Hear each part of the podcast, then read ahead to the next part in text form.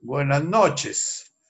Espero que en estas nuevas etapas de cuarentena estén eh, eh, eh, muy centrados y sintonizados con, el uno. ¿ah?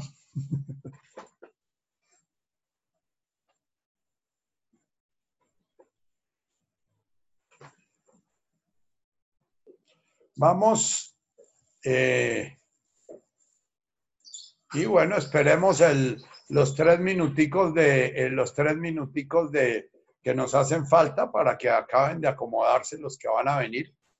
Y, y, bueno, vamos comentando un poquito, un poquito eh, de lo que vamos a, seguir trabajando ahorita. Eh, La vez pasada hicimos como una, eh, un repaso eh, grandote sobre todas las bienaventuranzas. E hicimos eh, como un contexto de todas las bienaventuranzas. vamos a comenzar hoy un poquito volviendo a, a, meternos a través del Padre Nuestro en ese espíritu, en ese espíritu de que, del reino que viene a predicar Jesús. Las bienaventuranzas son la forma como Jesús nos pide sintonizarnos con el Padre Nuestro en el Avum de Washmaya nuevamente nos hace un planteamiento cosmológico. El universo es eh, una manifestación de la divinidad. El universo es la danza de la divinidad, Avum, es el ser del universo y de Washmaya es la forma como él se manifiesta.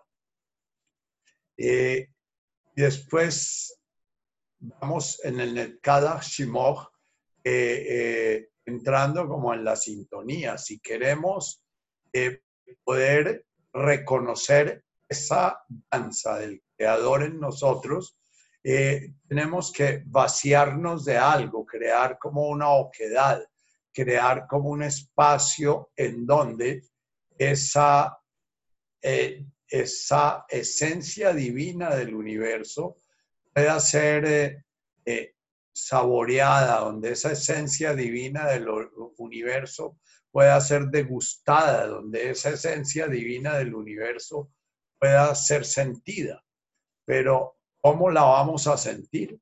Como unas criaturas encarnadas y de alguna forma condicionadas a unos sistemas sensoriales. El, ser humano se relaciona con la realidad a través de sus sentidos, sus oídos, sus ojos, su gusto, su tacto y la, representa, eh, y, y la senestesia y la representación que hace del universo a través de su mente. Para los budistas la mente es eh, ellos hablan de seis sentidos, incluyendo la mente. La mente de alguna forma es la que crea, la sintetiza y organiza las distintas eh, datos de la percepción. Entonces, eh, en Netkada Shimoch es, tenemos que crear un espacio donde, como, como un, como un como una catedral, como un espacio en donde a través de los sentidos podamos percibir la divinidad. Eh, no trabajamos mucho en el Padre Nuestro como en el hombre posmoderno. El, el, trabajo va a ser doble. El hombre posmoderno se, se ha ido desvinculando de los sentidos, se ha ido desvinculando de su cuerpo ha ido creando un universo eh, eh, más eh, intelectual puro, más un universo de puros, de, de información. Y cada vez el universo para el ser humano se vuelve más datos, datos, datos, datos y suma singularidades. ahí les colgué hoy en, eh, en, el coronavirus un video en que explica la, el planteamiento de la muerte del Eros de, de Jung Han. Eh, cómo el hombre moderno ha ido, al desvincularse de su cuerpo, ha ido disociándose del eros, que es el sentido. Eros, en la palabra griega eros, se refiere a la forma como el alma eh, percibe la realidad a través de los sentidos, de la sensorialidad. Eh, y, bueno, ese video es muy valioso porque Jung, Han eh, plantea cómo la muerte de Eros también se da por la muerte la exclusión de la muerte en el ser humano moderno, porque Eros, como decía eh, Freud, es el balance entre Eros y Tánatos. El sentido de la vida se siente frente a la muerte y el ser humano moderno frente a la exclusión de la muerte de su, de su cosmogonía. Entonces ha ido eh, también eh, perdiendo la profundidad que da el Eros sensorial entonces, eh, eh, Netkada Shimoch es crear ese espacio en donde la criatura aparece como manifestación. Es como el escenario en el cual aparece la criatura danzando la danza divina. Eh, ¿Qué aparece normalmente para nosotros en ese espacio? Aparece la figura del yo, la figura en el video de este filósofo, la figura narcisista, en la cual el ser humano aprendió a amarse a sí mismo como un objeto. El amor requiere de la diferencia y el amor requiere de la, el, diferenciarse de y aceptar la, diferencia del otro. Eh, el tema del cutaje es el tercer paso que plantea esa cosmogonía del Padre Nuestro una vez que veamos ese escenario en el cual nuestra percepción está al servicio de reconocer la divinidad danzando en cada criatura, incluyendo nuestro cuerpo, nuestra emoción, nuestra mente, con sus productos, toda la sensorialidad, toda la emocionalidad y todos los productos mentales los pensamientos, los conceptos, etcétera, también van a irse transformando en manifestación divina. Entonces pasamos a la, cuarta, al, tercer planteamiento del Padre Nuestro, que es el Tete Es como nuestra hipotética voluntad, que nosotros sentimos poder controlar el universo, podemos sentir poder controlar la realidad. La realidad no es algo que interactúa con nosotros, sino es algo que controlamos eh, eh, a través de nuestra voluntad. El hombre posmoderno ha llegado pues al delirio de máximo control hasta del átomo. Y, tratamos de ir más allá para ver qué más podemos controlar. Entonces, el, el, el hecho de reconocer la danza divina en el universo nos lleva a entender que el sentido de la vida no es la voluntad del hacer, la voluntad del poseer, la voluntad del transformar, la voluntad de, sino la, la capacidad de contemplar la danza y dejamos que la voluntad divina se manifieste en esa danza. incluyendo en esa danza nuestra propia vida.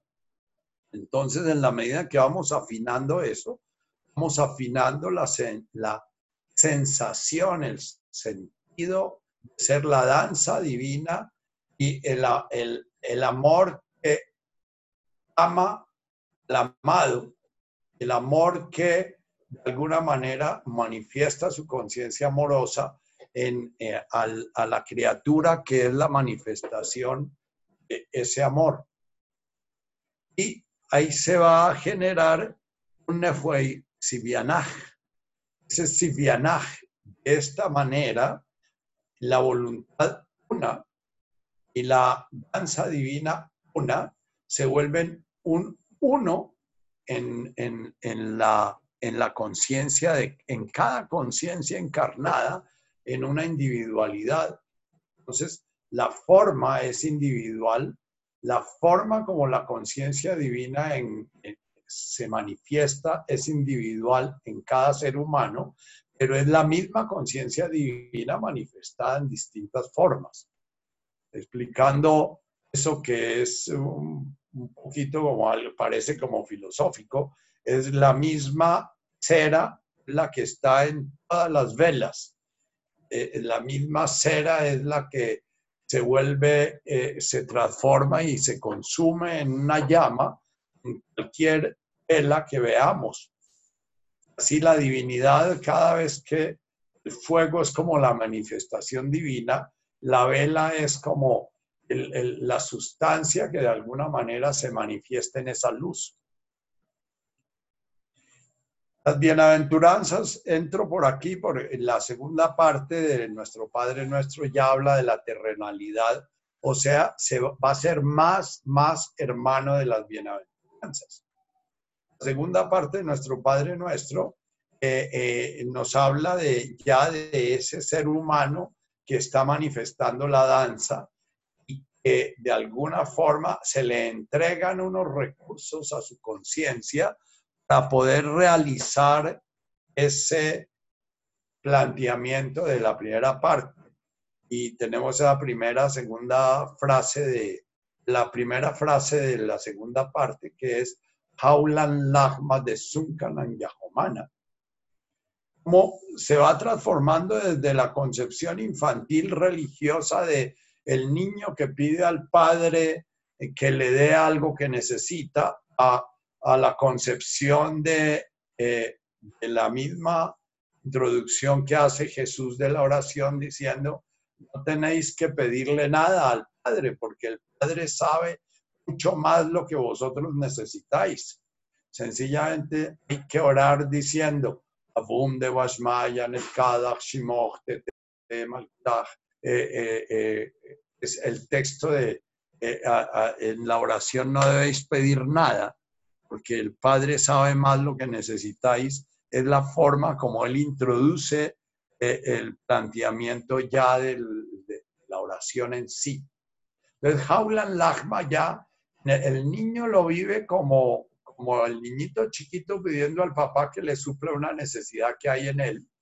El, el, cuando vamos madurando la oración, Jaulan Lagma de Sunkanam es en, eh, estar alerta, estar atento, podernos dar cuenta que ya tenemos lo suficiente para, que ya somos lo que estamos buscando ser, que ya, eh, que ya estamos completos. Jaulan es despierta, date cuenta. Eh, también lo fue traducido como danos, pero en la palabra en arameo es como un llamado a la alerta.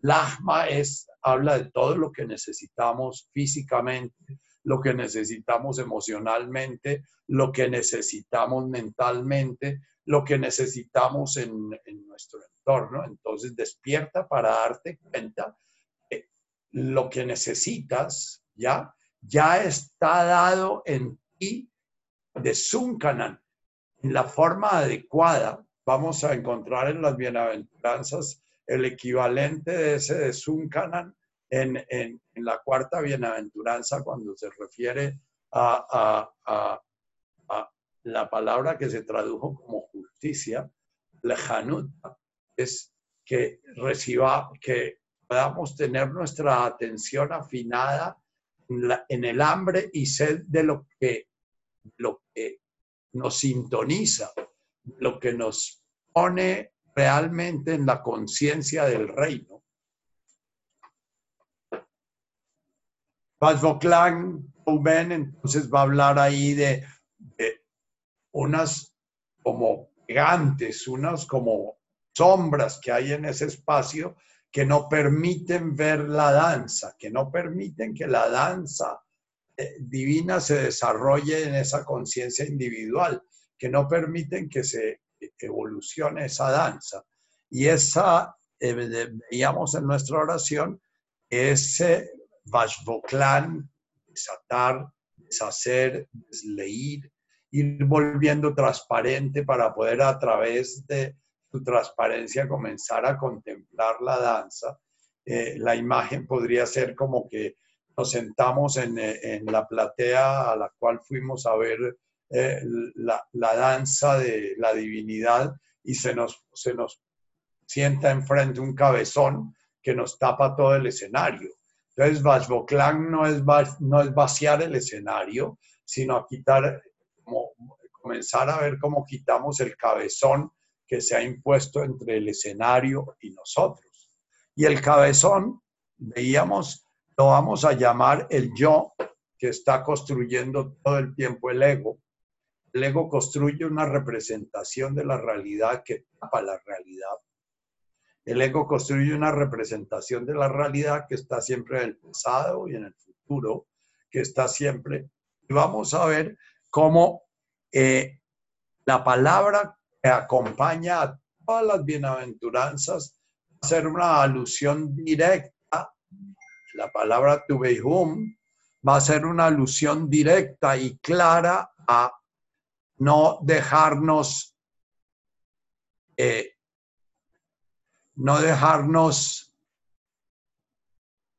eh, mandar al pasado ni al futuro, de no permitirnos estar construyendo eh, eh, ese, esa, ese cabezón que está enfrente de nosotros que no nos permite ver, no nos permite ver la realidad.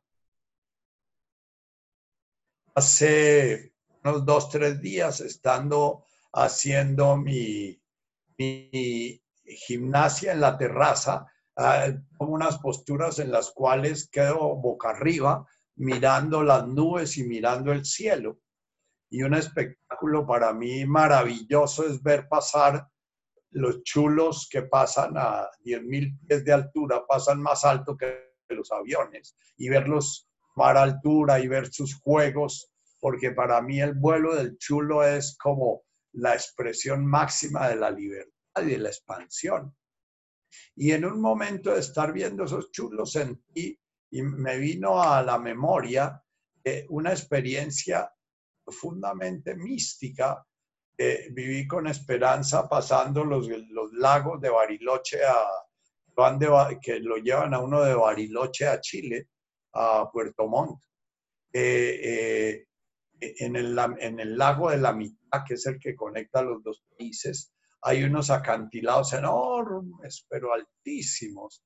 Y de pronto de los acantilados salieron dos cóndores volando y, mirar esas aves, pues eh, fue como una experiencia, como, como algo que le devela a uno la divinidad en un momento dado. Y en un momento estaba viendo estos chulos, sentí lo mismo y dije, lo, único que no me permitía sentir la misma experiencia de grandiosidad es que yo tengo en mi cabeza la palabra chulo, la palabra carroñero y lo asocio con los cadáveres que hay por ahí por el camino.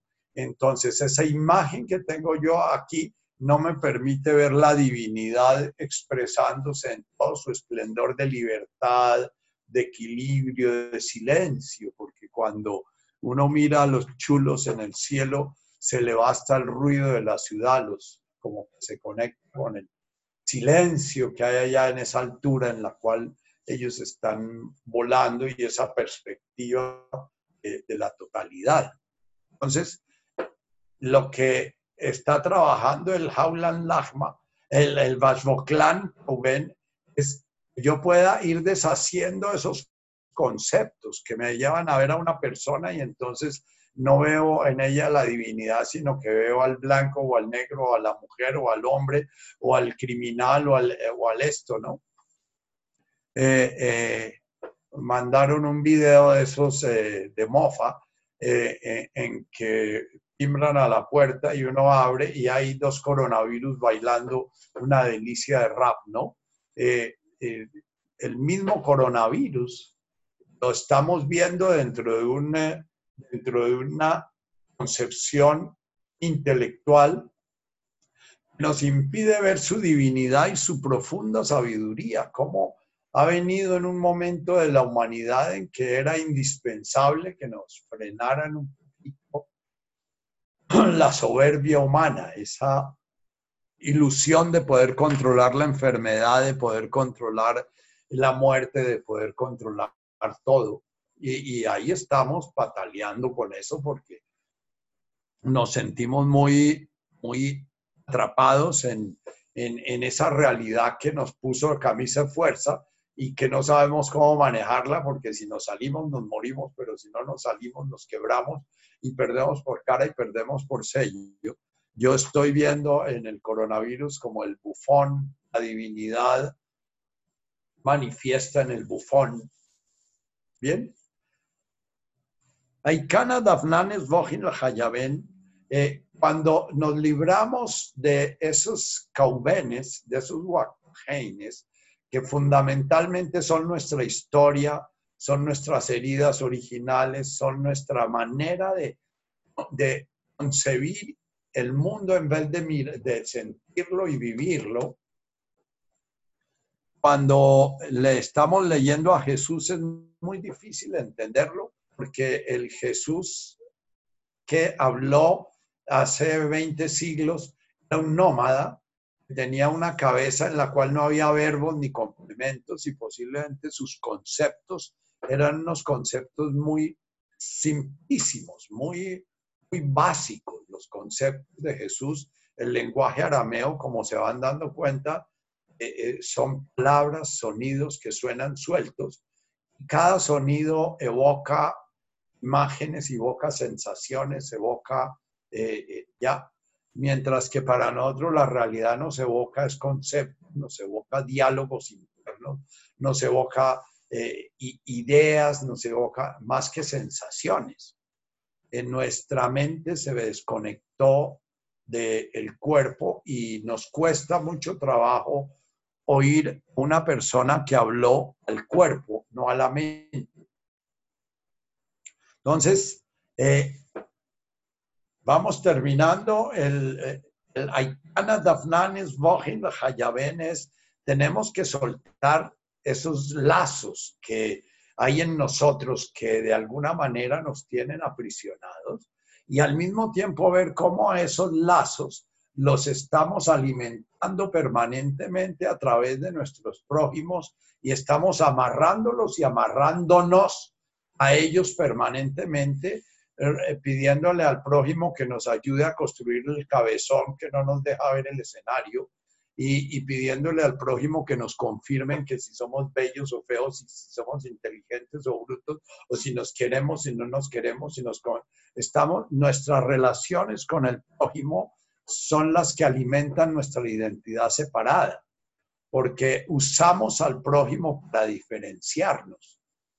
Y cada vez que hacemos un juicio mental, lo que estamos haciendo es generando una diferencia y y aumentando la solidez de esa cabezota del que nos está impidiendo ver directamente la danza divina en el escenario del universo.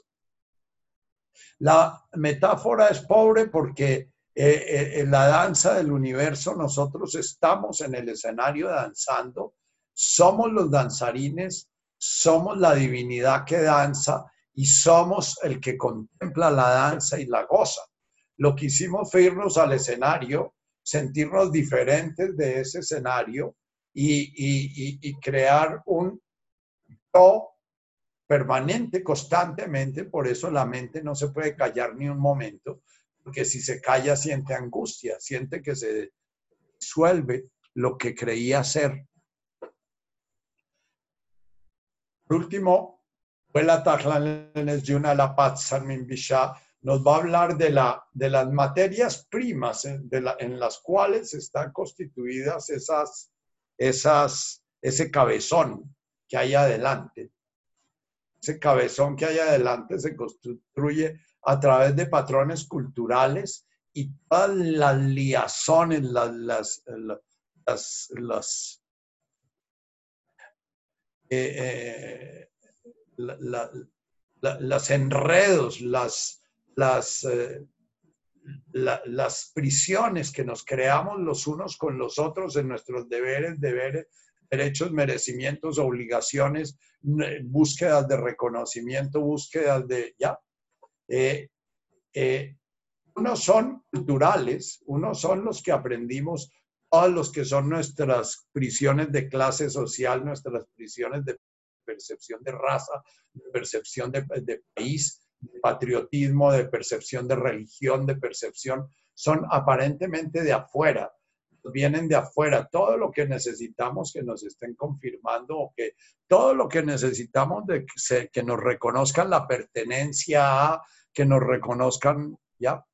Y los otros son profundamente interiores. El energía son esos todos exteriores y, y los otros son profundamente interiores, eso que nos lleva a no sentirnos amados, no sentir que tenemos un puesto en el mundo, esa inadecuación que estamos sintiendo permanentemente y entonces vamos a comer el arroz y le encontramos eh, el defecto y sentimos que no nos satisface, respiramos y sentimos que esa respiración no nos alimenta, que no es suficiente y creamos toda la patología de la ansiedad en donde estamos siempre pidiendo, pidiendo, pidiendo más aire, pidiendo más aire, pidiendo más aire, porque hay una herida original en la cual la falta de ser reconocidos, ser valorados, ser tenido en cuenta, estamos buscando siempre en la inspiración, en lo que viene de allá afuera, en lugar de permitirnos vivirla en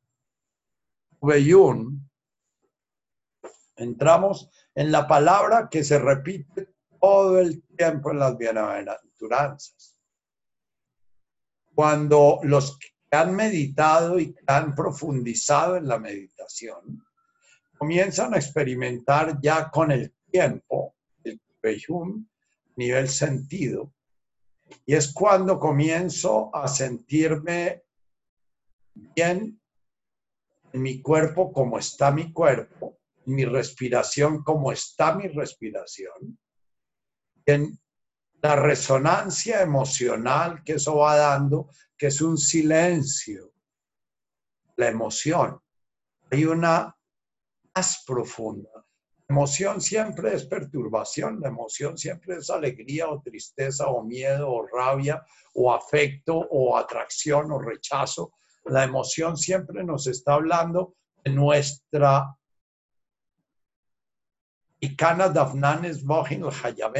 de nuestro enredo con la realidad, de nuestra manera como entramos a disonar con la realidad, la manera como entramos a... Me, me mira, ¿sabes qué? En la manera como sintonizamos con la realidad, la manera como consonamos. Las personas que cantan en coros o que tocan en una orquesta saben muy bien lo que es el tubeum, ¿no? En el momento en que siento que mi voz se afina las voces del coro, y si yo estoy haciendo una voz de soprano, hay una voz de bajo, una voz de, tenor, una voz de contralto, hay una muy diferentes, pero que sé claramente es la misma divinidad sonora manifestándose en la diversidad como una unidad. Cuando oímos un eh, free jazz, por ejemplo, bien hecho, vamos a sentir esa unidad de una batería aparentemente es completamente distinta de un saxofón o de un piano y en un momento determinado lo que, lo que en un momento lo vemos, oímos como cacofonía, como que como que nos, nos incomoda, como que golpe, ¡pum! Entra, sintoniza y se vuelve la unidad de lo diverso, la manifestación del universo. La unidad manifestándose en la diversidad. Cada uno de nosotros, ser humano, es una singularidad que nunca se repetirá a nivel de la de las probabilidades de la física probabilística, nunca se repetirá ese mismo personaje con el orden que en cada presente se está dando de cada uno de sus átomos, sus moléculas, sus células, eh, eh, sus pensamientos. Nunca se repetirá una singularidad en otra singularidad. ¿Ya? Pero La gracia de la aventura de la conciencia divina es que a través de la infinita diversidad se manifiesta la total unidad. Entonces, tuve un apunta a eso, pero apunta a eso en, en, en un lenguaje kinético, en un lenguaje sensorial, en un lenguaje de algo que siento, algo que mis oídos sienten, dentro en armonía, que mis ojos ven como la belleza, que mi sensación corporal me habla de lo que, lo que describe Juan y Pedro cuando Jesús hace su epifanía, o sea que Jesús se manifiesta en toda su divinidad y ellos quedan absortos, integrados, absorbidos en esa presencia divina y entonces como buen par de trogloditas que eran analfabetas, todo lo que dicen es, ¿no? ¿Y, ¿Y por qué no armamos tres carpitas aquí y nos quedamos a vivir aquí? que vamos a bajar allá, a volver a oír toda esa bulla y todo ese ruido si aquí ya encontramos ya, llegamos, aquí ya llegué. Ese ya eres lo que estás buscando ser. Cuando aflora a la conciencia, a, a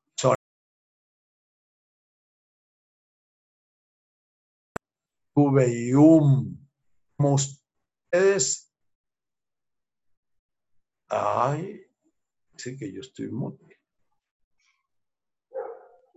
Ahí te estamos oyendo, Nachito, es que se está entrecortando un poquito, pero ahí te estamos oyendo. Ah, bueno. Eh, se va a expresar, es que me salió que usted está enmudecido por el host, pero entonces no es que me hayas callado. Ah. No, no, acá estás, tranquilo. Bueno. Entonces, tuve un, es esa sensación que ustedes habrán sentido muchas veces en la vida o que algunos puede que no la hayan sentido nunca. Eh, hay un hum natural en los seres humanos que no se han desencarnado. Y en los seres humanos modernos ese hum se está perdiendo cada vez más. En ese video de, de, de Hank que colgué, cuando hablan de la muerte del Eros, él no habla de la muerte del orgasmo en el sentido pleno del orgasmo. El sentido pleno del orgasmo es un momento de tu hum.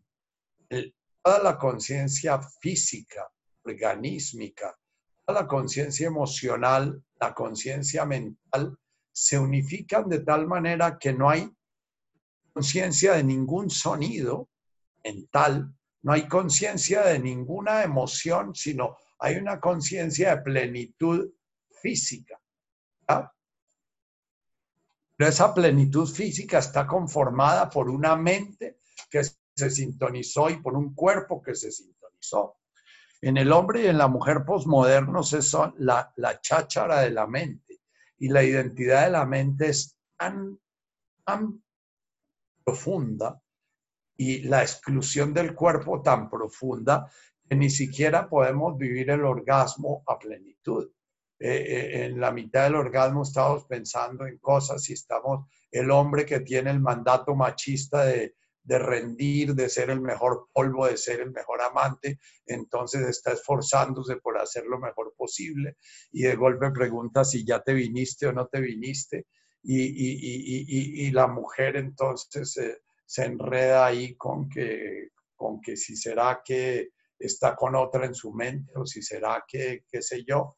Y, bueno, muchas veces ese encuentro que era el espacio que quedaba como la pruebita de Beijum para el ser humano común y corriente eh, anterior a nosotros, lo vamos perdiendo en la medida en que nos vamos perdiendo en el narcisismo, la identidad con la imagen de un sí mismo separado del otro, no integrado, en la, en la identidad de, en toda esa parafernalia que ha ido creando el, el, ser humano de derechos humanos individuales, desarrollo libre de la personalidad, todo eso que lleva al LGTBI, HJK, todo eso que lleva a estar intelectualizando lo sexual, intelectualizando el eros, intelectualizando lo afectivo, intelectualizando lo que no se puede intelectualizar porque hace parte de otro campo.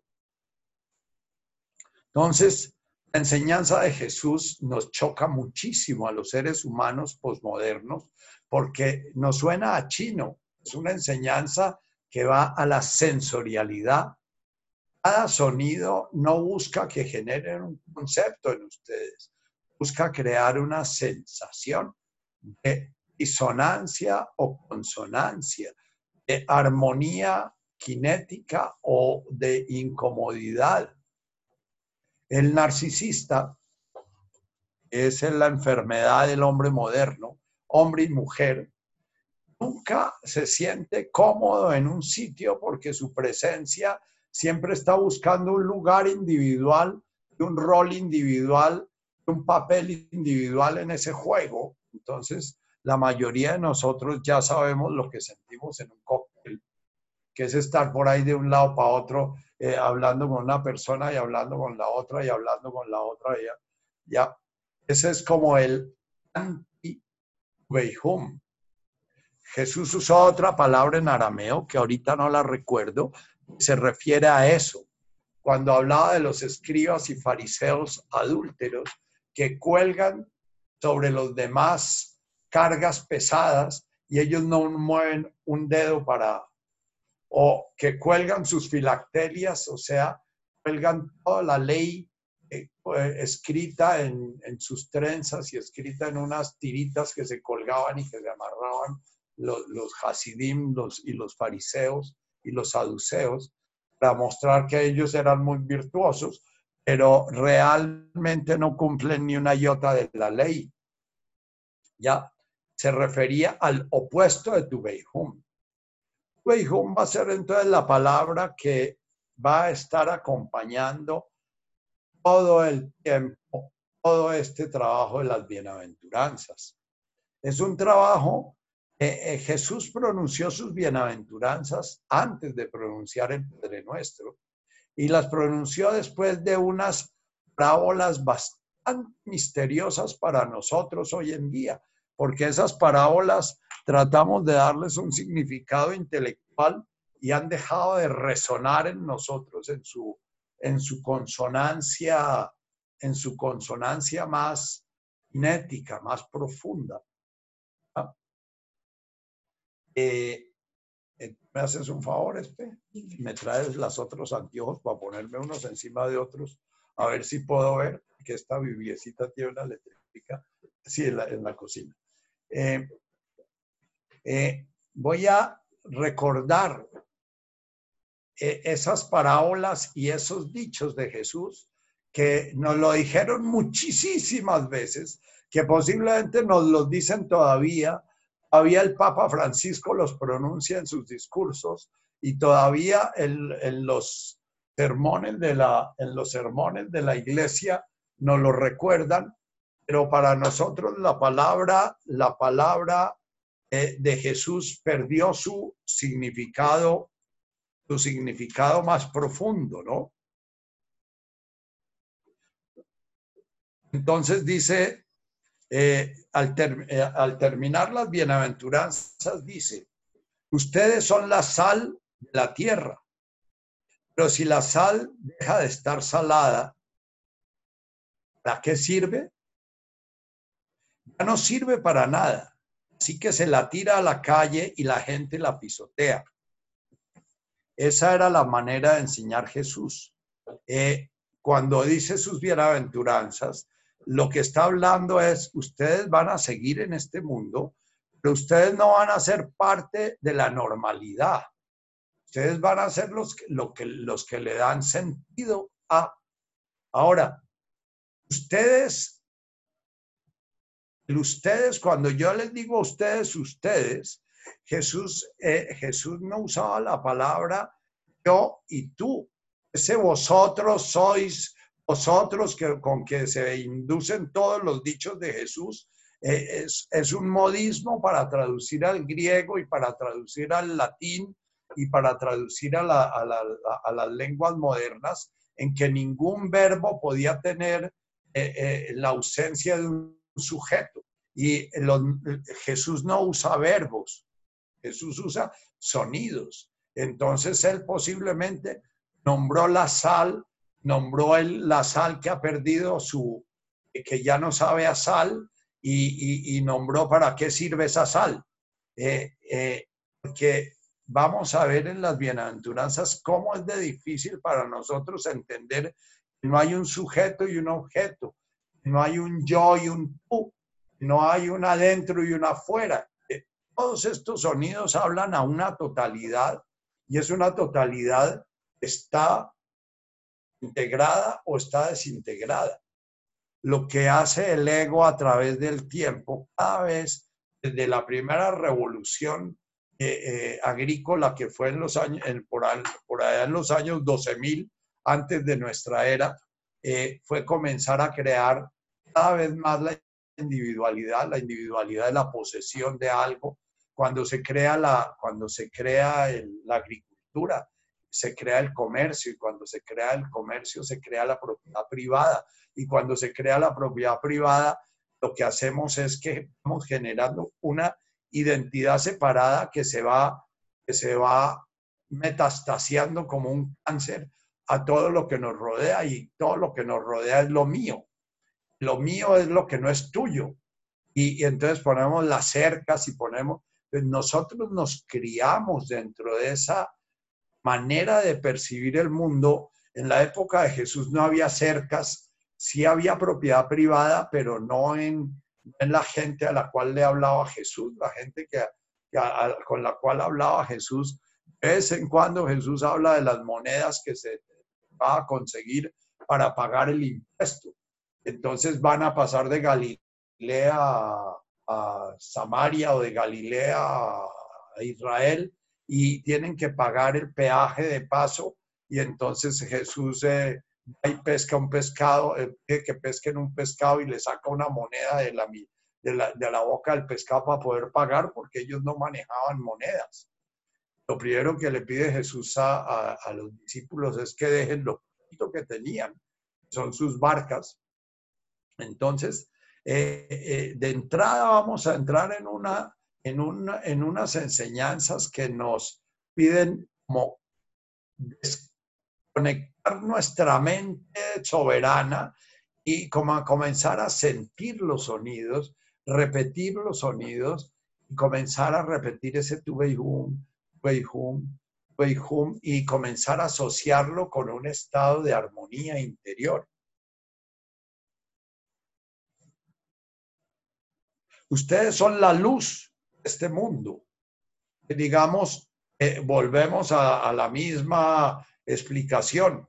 Eh, no es que ustedes eh, son distintos de, yo, no es que ustedes son distintos, diferentes de, de lo que yo soy. Es en la medida en que ustedes caminan este camino, se van a volver sal y se van a volver luz. Ustedes no se van a volver la comida que es salada, ni la, ni, la luz, que, eh, ni los objetos que son iluminados. Se van a volver la luz que ilumina los objetos, van a volverse los que le dan sentido a la realidad.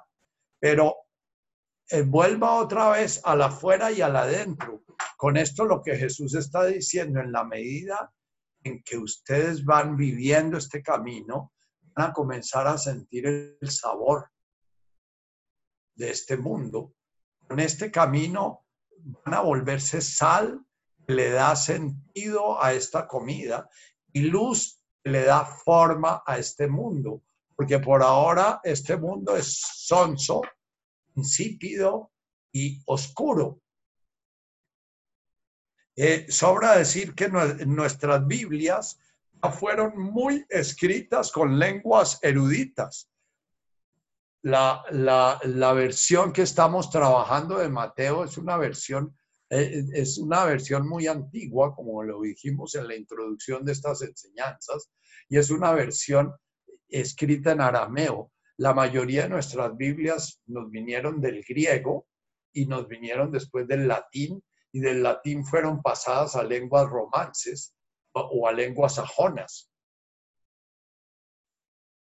Entonces, la luz, una, ciudad en lo alto de un cerro no puede esconderse, dice. Y se enciende una lámpara para ponerla bajo un cajón. Antes bien, se la pone en lo alto para que alumbre a todos los que están en la casa. Después hace una serie de afirmaciones para nosotros bastante difíciles de comprender porque nos vienen a hablar de Jesús como liberador y él viene a afirmar la ley, el orden del mundo no va a cambiar para nada que el orden del mundo va a continuar como es, pero que la lectura que vamos a hacer del orden del mundo va a ser distinta. No crean ustedes que yo he venido a poner fin a la ley ni a las enseñanzas antiguas.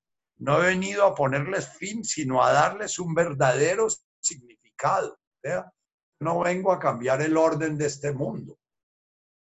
No vengo a generar una revolución. Lo primero que quisieron hacer con Jesús cuando terminó el sermón de la montaña fue nombrarlo rey. Dijeron, uy, ya nos llegó aquí el chacho, así como multiplicó los panes, así puede que multiplique las armas.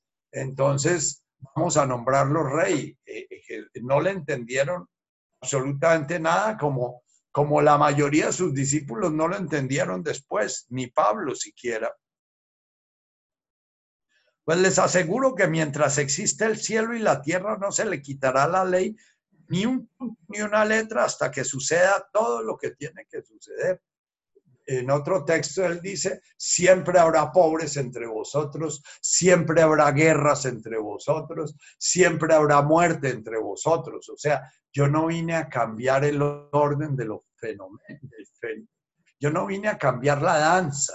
Yo vine a, enseñarles a ver la divinidad que se manifiesta en esa danza.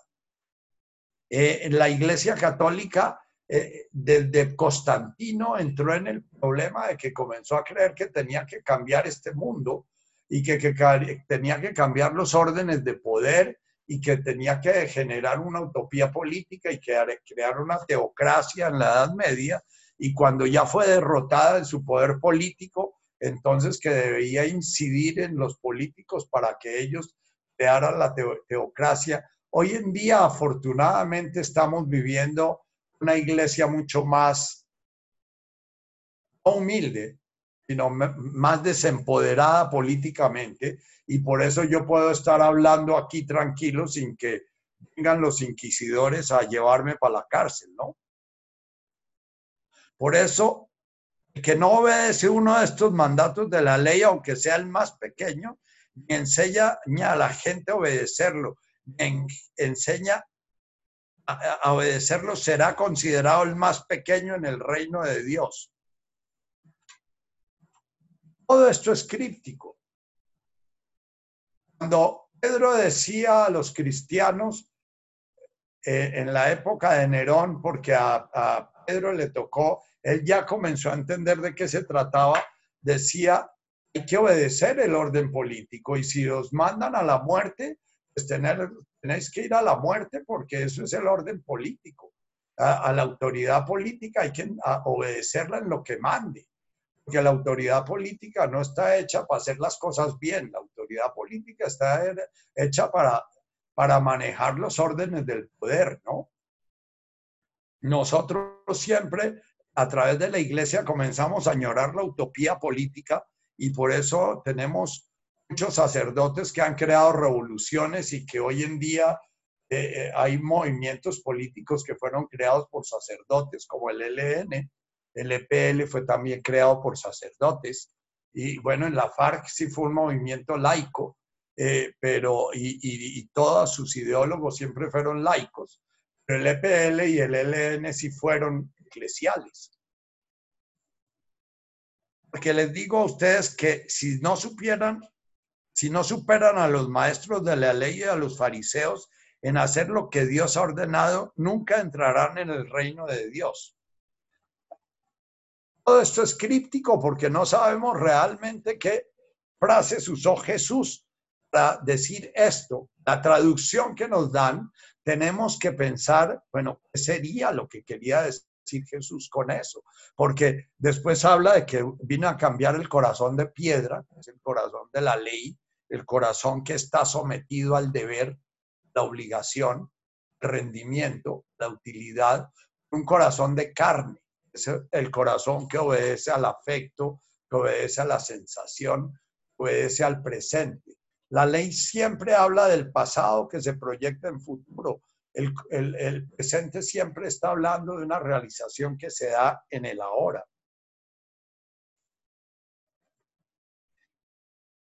Después dice, después habéis, habéis oído que a tus antepasados se les dijo, no maten, pues el que mata será condenado.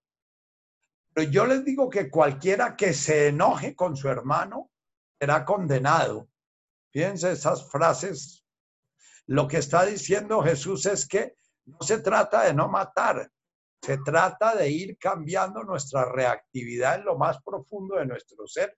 Porque si yo quiero matar, pero no mato porque la ley me lo manda, eh, sencillamente voy a ser, vivir reprimido y amargado, como vive muchísima gente eh, muerta de ganas de matar a su enemigo, muerta de ganas de tener el poder para poder hacerlo, muerta de ganas de poder publicar alguna cosa en la cual se castigue al que él cree que tiene que ser castigado como el soldadito violador o como quién sé yo, y, y, por dentro ese, todo ese ruidajo, eso es un, eso es un cauben, eso es un wakhen, eso equivale normalmente a un bisha, a una violencia que he padecido y siento que tengo que sacármela de mí proyectándola en otro.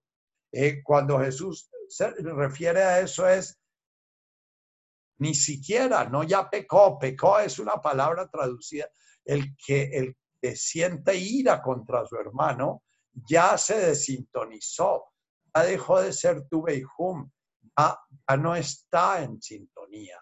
Y su trabajo es ver a ver cómo vuelve a la sintonía. Eh, ahí después le traducen que después será juzgado en, en el otro mundo. Si al llevar tu ofrenda al altar te acuerdas de que tu hermano tiene algo contra ti, deja tu ofrenda ahí mismo delante del altar y ve primero, primero a ponerte en paz con tu hermano. Entonces podrás volver a entregar tu ofrenda. Nuevamente, dichos terribles como ustedes han oído que antes dijo Jesús, no cometas adulterio pero yo les digo que aquel que mira a una mujer eh, deseándola en su corazón ya pecó. Lo que está hablando Jesús es que la transformación que pide no es una transformación de una ley que se va a volver mucho más estricta. En la época de Jesús, los hombres adúlteros eran perdonados, pero las mujeres eran lapidadas. En la, la época de Jesús, el hombre tenía que tener cuidado de que no lo cogieran que si lo cogían le mataban al amante. Eh, la, esposa tenía todo el derecho de pedir a la turba que vinieran y mataran a esa mujer. Y tenemos el pasaje de la, de la, Magdalena que la iban a lapidar y Jesús la salva, ¿no?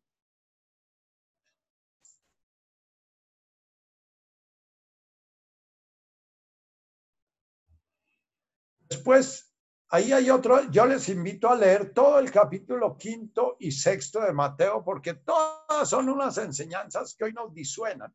Pero vamos a, a leer la última de esas enseñanzas para que entiendan cómo es de críptico y cómo esto le rompe a uno la cabeza, le rompe el orden mental. Y lo que hacen los teólogos y lo que hacen los, los pastores que explican estos textos es siempre inventar historias que los ablandan. También han oído que antes se dijo, ama a tu prójimo y odia a, a, tu enemigo. Antes habló del ojo por ojo y el diente por diente. Pero yo les digo, amen a sus enemigos y, y oren por quienes los persiguen. Así ustedes serán hijos de su Padre que está en el cielo. Pues él hace que el sol salga para los malos y los buenos y manda la lluvia sobre los justos y los injustos. Está hablando aquí, deje usted juzgar, deje usted sentir que, eh, que ese, ese merece lluvia y el otro no merece lluvia y que ese merece cárcel y que ese merece premio que es en lo que se vuelve súper, súper H de la mente. La mente es una maestra en estar generando clasificaciones de bueno, malo, justo, injusto. Porque si ustedes aman solamente a quien los aman, ¿qué sentido tiene eso? Hasta los que cobran los impuestos en Roma se portan así. No es que Jesús despreciara a los políticos, Jesús pone a los políticos como el ejemplo del orden de este mundo. Entonces, cuando él dice también los gentiles, también los políticos actúan así, se refiere a que si ustedes quieren realmente seguir esta enseñanza, tienen que entender que se habla de otro orden distinto, otra manera de percibir, de oír, de entender, de interpretar y de, representar la realidad. Y saludan solamente a sus hermanos, que tiene de gracia. Paganos, dice aquí, también hacen eso. Sean ustedes perfectos como su Padre Celestial es perfecto. Es uno de los textos crípticos más mal interpretados. Ser perfecto en arameo significa sean todo abarcantes, acepten absolutamente todo, como lo pide el amor, es comprensivo, servicial, lo perdona todo, lo acepta todo, no lleva cuentas, no reclama, no exige, no pide venganza, no pide para sí, ¿ya? No se, no se pone en primer lugar, no se ufana de lo que hace, etcétera, ¿no? Ser perfectos es ser de la conciencia amorosa. No practiquen su religión delante de la gente, etcétera. Y después de estas enseñanzas, viene a plantearnos, y cuando oréis, decid y habla del Padre nuestro. Entonces, eh, quería ponerlos en contexto. Yo hace mucho tiempo no sacaba una Biblia en público. Yo saco las Biblias, tengo cuatro Biblias y cuatro versiones y trato en las versiones la, la Vulgata, la King James, la, la, la, española, la de Jerusalén y la del otro. Trato de ver entre las distintas, la última que compré fue la Pechita, eh, que es la, de alguna manera la, la Biblia fue traducida del siríaco al, a, la lengua, a la lengua latina, ya en el siglo X, eh, pero el original de la pechita está en arameo y es de donde saca su trabajo el Douglas. Y está en arameo porque el arameo no tenía escritura y los, los sirios y los persas, la iglesia siríaca, eh, utilizó la escritura del persa para poder escribir el arameo. O sea, el arameo nunca llegó a tener una, una, grafía propia, sino usó los fonemas del persa para, para poder poner por escrito esos sonidos. Para nosotros es muy difícil entender un lenguaje que no tiene escritura, un lenguaje que eh, una imagen visual representa cosas, nosotros vemos en el lenguaje, eh, nosotros dos verdad y ya nuestra, nuestra inteligencia se conecta con verdad directamente. Y muchas veces no pasa por el espacio sensorial fuera del ojo que traduce eso a un concepto. Por eso nos queda tan difícil entender que los niños modernos, eh, no tan modernos, ya mis hijos hacen parte de esa generación, ya comienzan a generar imágenes de la realidad directamente desde la imagen. Y eso hace que distorsionen aún mucho más la realidad, porque están creando representación de la realidad de imágenes planas. El perro, por ejemplo, no tiene mucho esa capacidad de ver en la imagen plana su imagen. Nosotros sí la podemos ver claramente y le creamos desde nuestro cerebro profundidad a esa imagen plana que estamos viendo. La tercera dimensión que vemos es creada por el cerebro. Y eh, lo mismo ya podemos ver una palabra y esa palabra va a tener un significado mental, un concepto. El Buda planteaba que para llegar a un concepto ya se necesita pasar por cinco grados de alejamiento de la realidad, los llamó los escandas, ¿ya? Son formas como la mente va generando filtros frente a la realidad. Entonces, fue generando filtros conceptuales. Católico es un concepto que nos lleva a ver las cosas como católicos. Colombiano es un concepto que nos lleva a ver la cosa como colombianos. Ya, eh, eh, de ahí se va yendo más eh, hasta llegar a los filtros más cercanos como el filtro de bueno, malo, justo, injusto, bello, feo, que ya son filtros brutales, ya son filtros Dice el Tao que cuando el ser humano creó lo grande, apareció lo pequeño, que cuando creó lo alto, descubrió lo bajo. ¿Ya? Eh, eh, se van creando realidades a través de, de conceptos.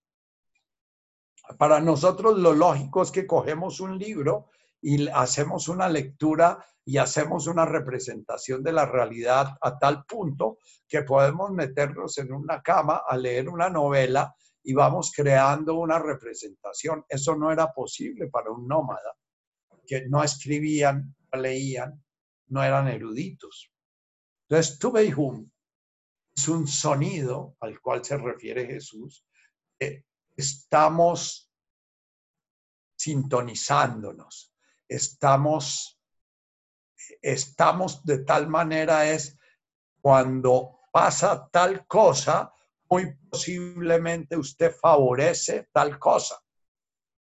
Cuando usted está centrado en su respiración, posiblemente está pudiendo generar un estado de to home,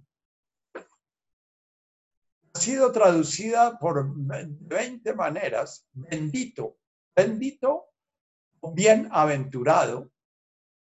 Bendito ya implica un sujeto que bendice a otro. Nos imaginamos a un papá diciéndole, te bendigo. Entonces, como te está sopa, tomando la sopa, yo te bendigo, que es la forma como fuimos domesticados. Si tomas la sopa, mamá te quiere y todos hambrientos de ese afecto que sentíamos allá. Entonces nos tomábamos la sopa para que mamá nos quisiera y entonces aprendíamos a condicionar nuestro cuerpo de acuerdo a la imagen que mamá tenía. Nuestro cuerpo debía ser condicionado. Y ponte el suéter que está haciendo frío. Entonces, si queremos que mamá nos quiera, nos ponemos el suéter. Pero entonces, si mamá nos quiere más, vamos a aprender a sentir frío cuando mamá siente frío. Y, así vamos distorsionando nuestra imagen de ese organismo que somos inherente, integrado a la realidad. Y vamos creando una imagen de nosotros separados de la realidad, siendo amados por un otro que es nuestra madre eh, o por un otro que es nuestro padre. Bendito, nadie me bendice bienaventurado, ya en sí misma es una palabra que connota un tiempo, connota está bien en el futuro. Aventura viene del latín el venturus, lo que ha de venir, el participio futuro del latín que no lo tiene el español. El, el, latín llegó a ser un lenguaje tan complejo que podía crear tiempos representaciones del tiempo en el futuro y se, llamaban participios futuros o gerundios futuros. Venturus es lo que ha de venir. Entonces, bien, aventura está bien en el futuro el que, entonces bienaventurado ya nos saca del presente. una cosa fundamental del Tubeihum es que se da en el presente, únicamente puede aparecer en la conciencia en el presente y en, la, en el presente consciente.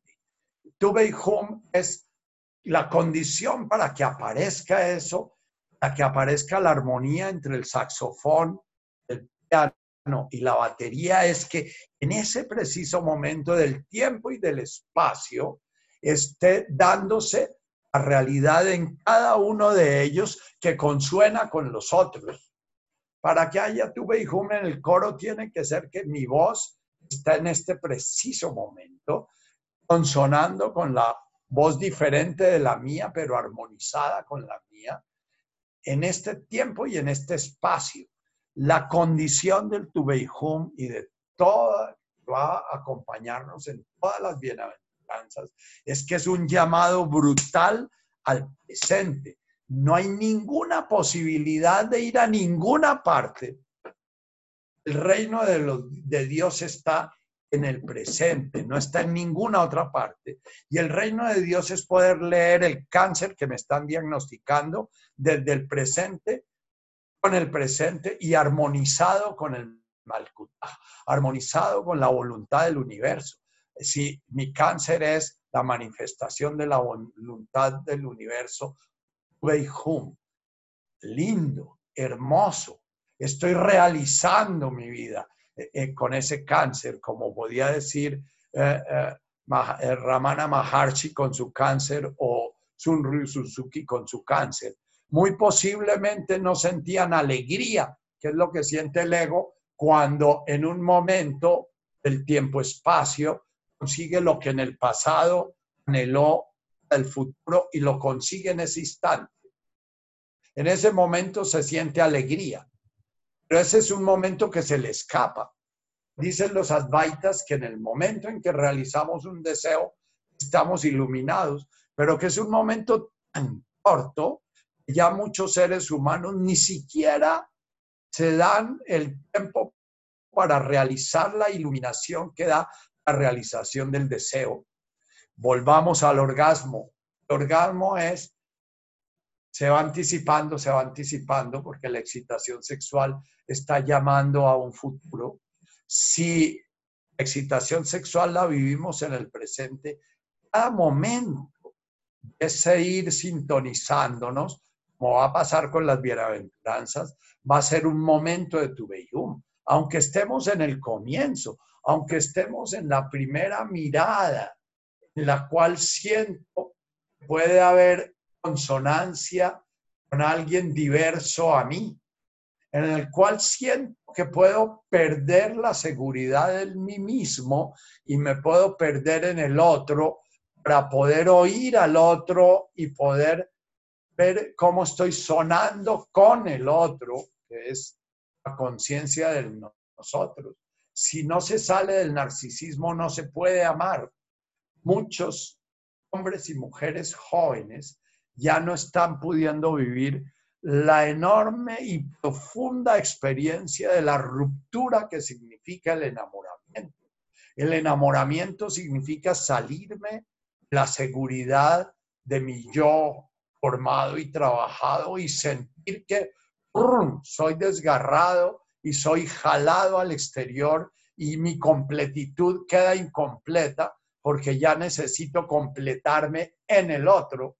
El narcisista va a decir, necesito completarme con el otro y el acto, el encuentro amoroso va a ser un encuentro de conquista, no un encuentro de renuncio a mi rigidez para ir a buscar la diversidad que me permita ver mi transformación permito dolor, el, sentir el dolor profundo del enamoramiento, que es sentir en lo más profundo de mi ser la herida original, la herida de yo no soy mi madre, mi pleroma se rompió, es el misterio profundo del pecado original.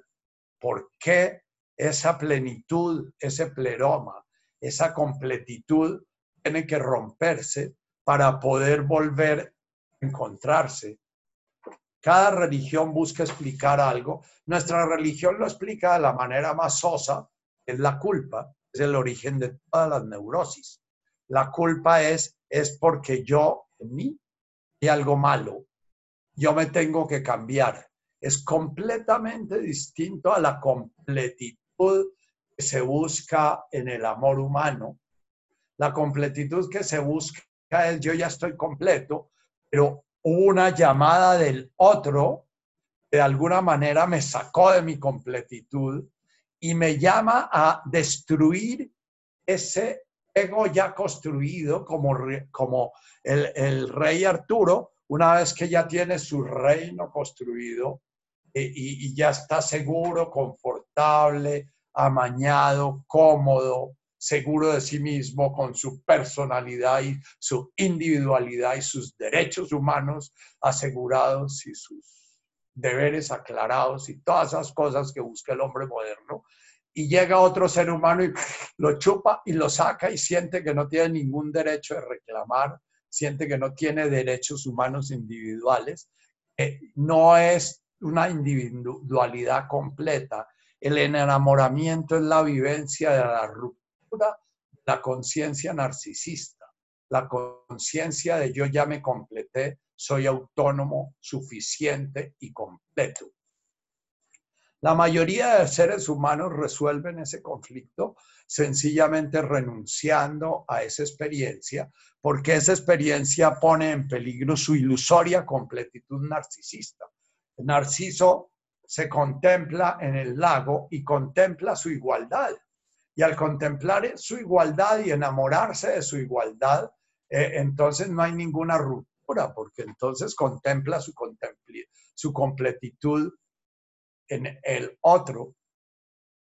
Esta ruptura, este desgarramiento, que es el enamoramiento, cuando madura vuelve a un tubejum, es descubrir, yo soy tú, tú eres yo la diferencia que veía en la forma, la diferencia que veía en la... Descubro que hay una armonía ahí.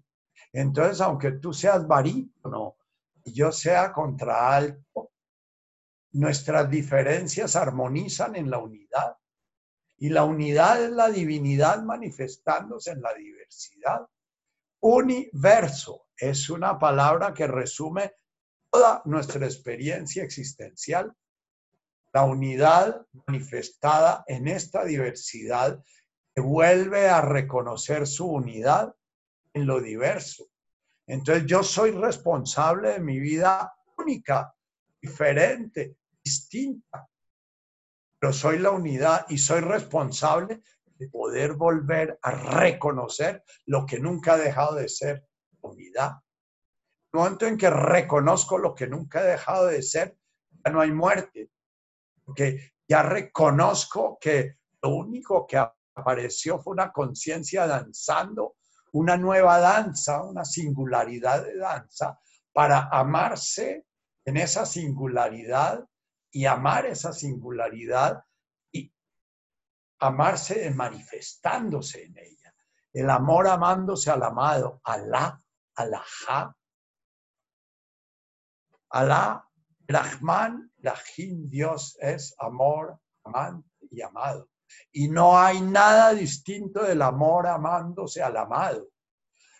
El ego crea el sufrimiento al identificarse con la diversidad, la gota que deja de sentirse agua y comienza a sentirse la gotita.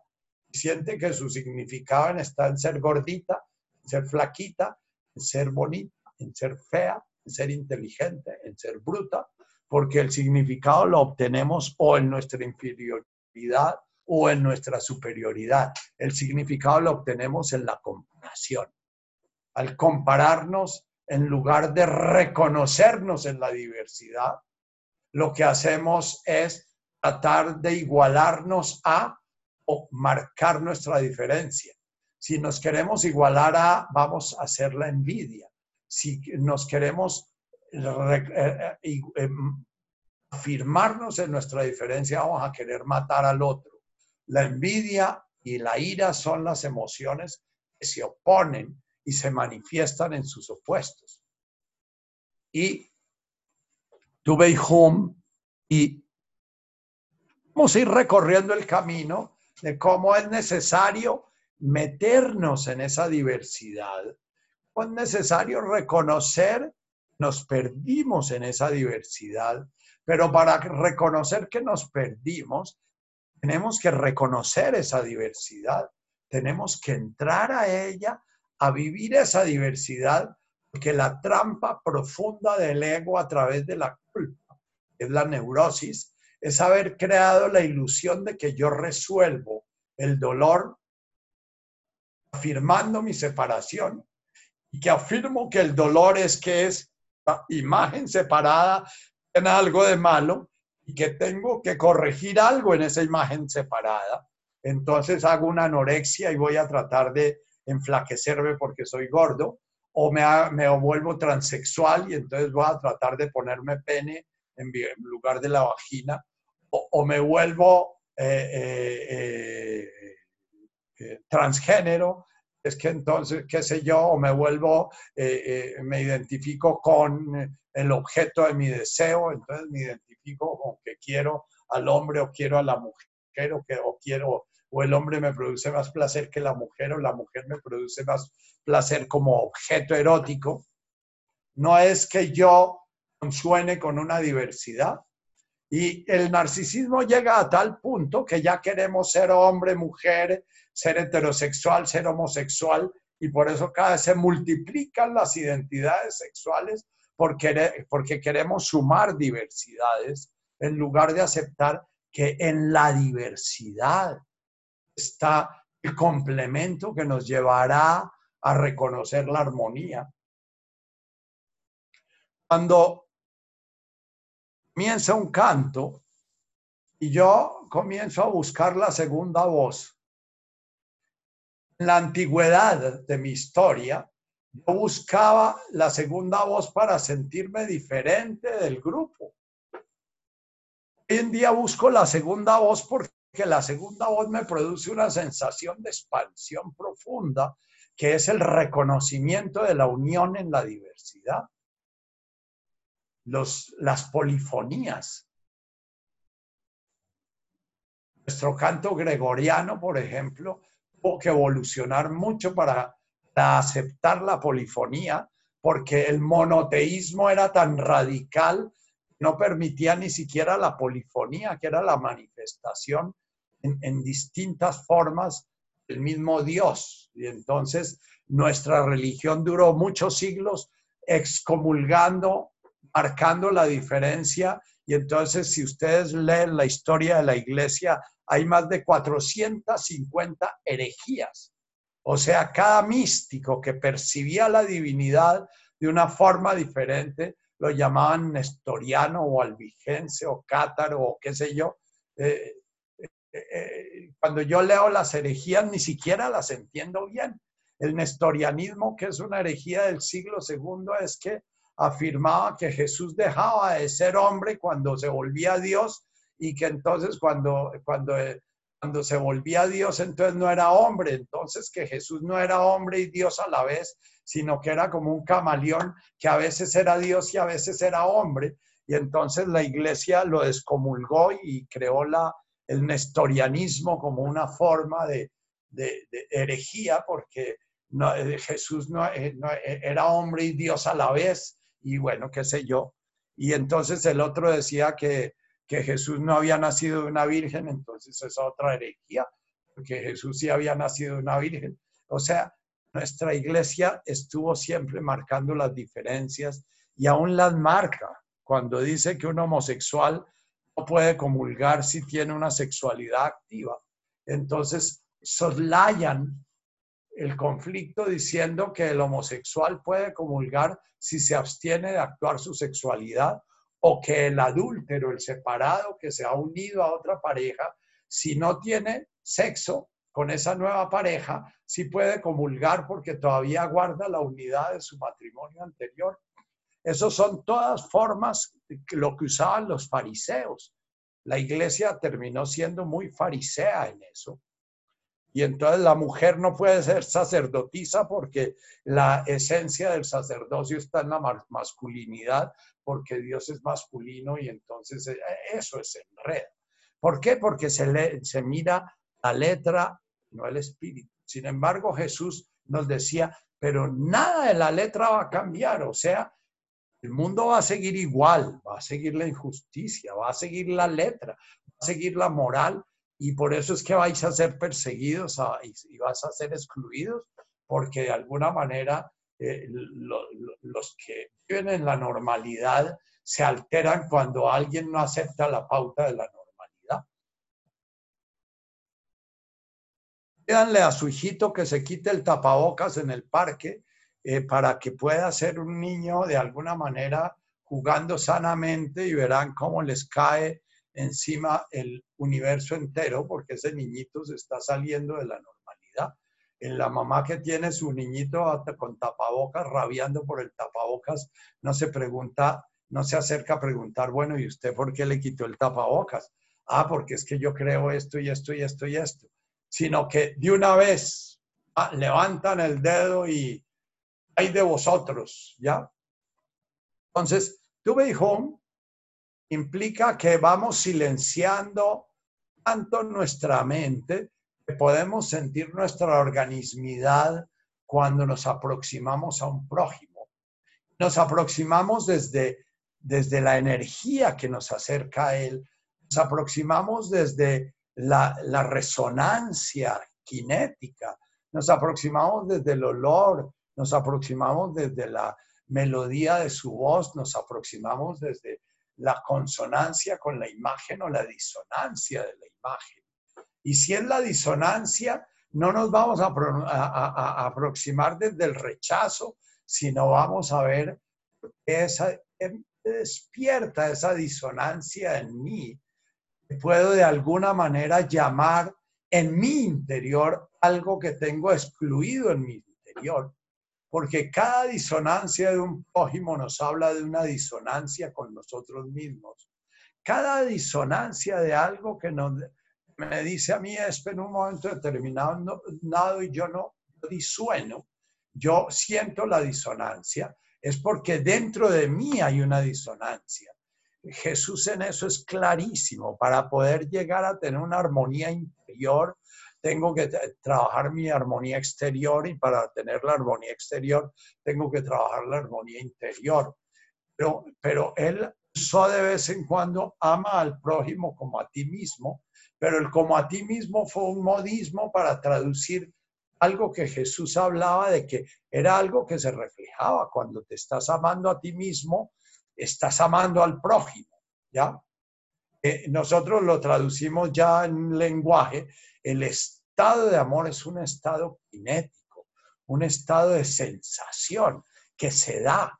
Y cuando yo me acerco a un prójimo con la, en conciencia amorosa, resueno con él.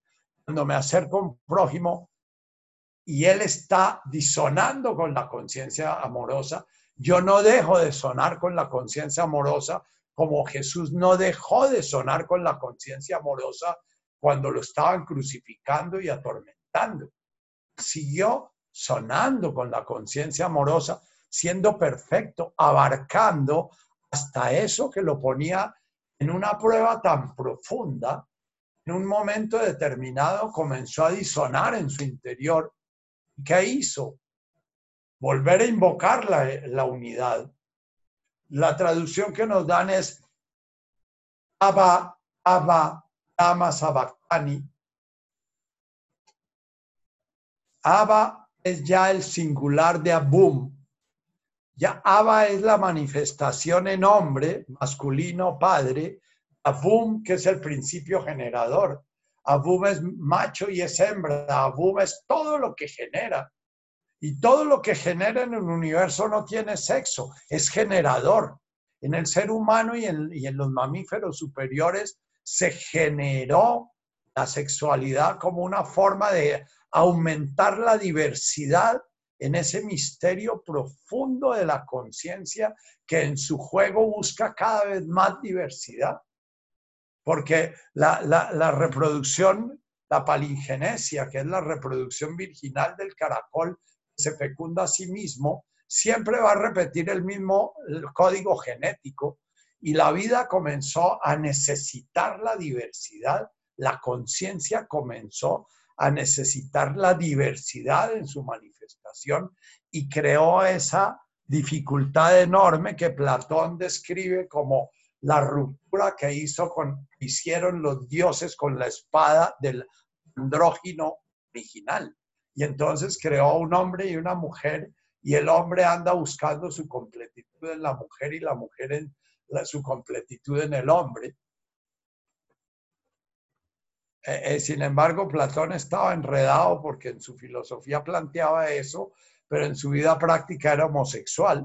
Pero él no se llamaba homosexual porque esa palabra ni siquiera se nombraba en esa época, no se usaba. Ellos, de alguna manera, la sexualidad heterosexual la usaban para reproducirse y la sexualidad en la cual se gozaban de la belleza y se gozaban de la armonía era una sexualidad que hoy llamamos homosexual. Pero eso, eso ya fue un concepto creado tardíamente.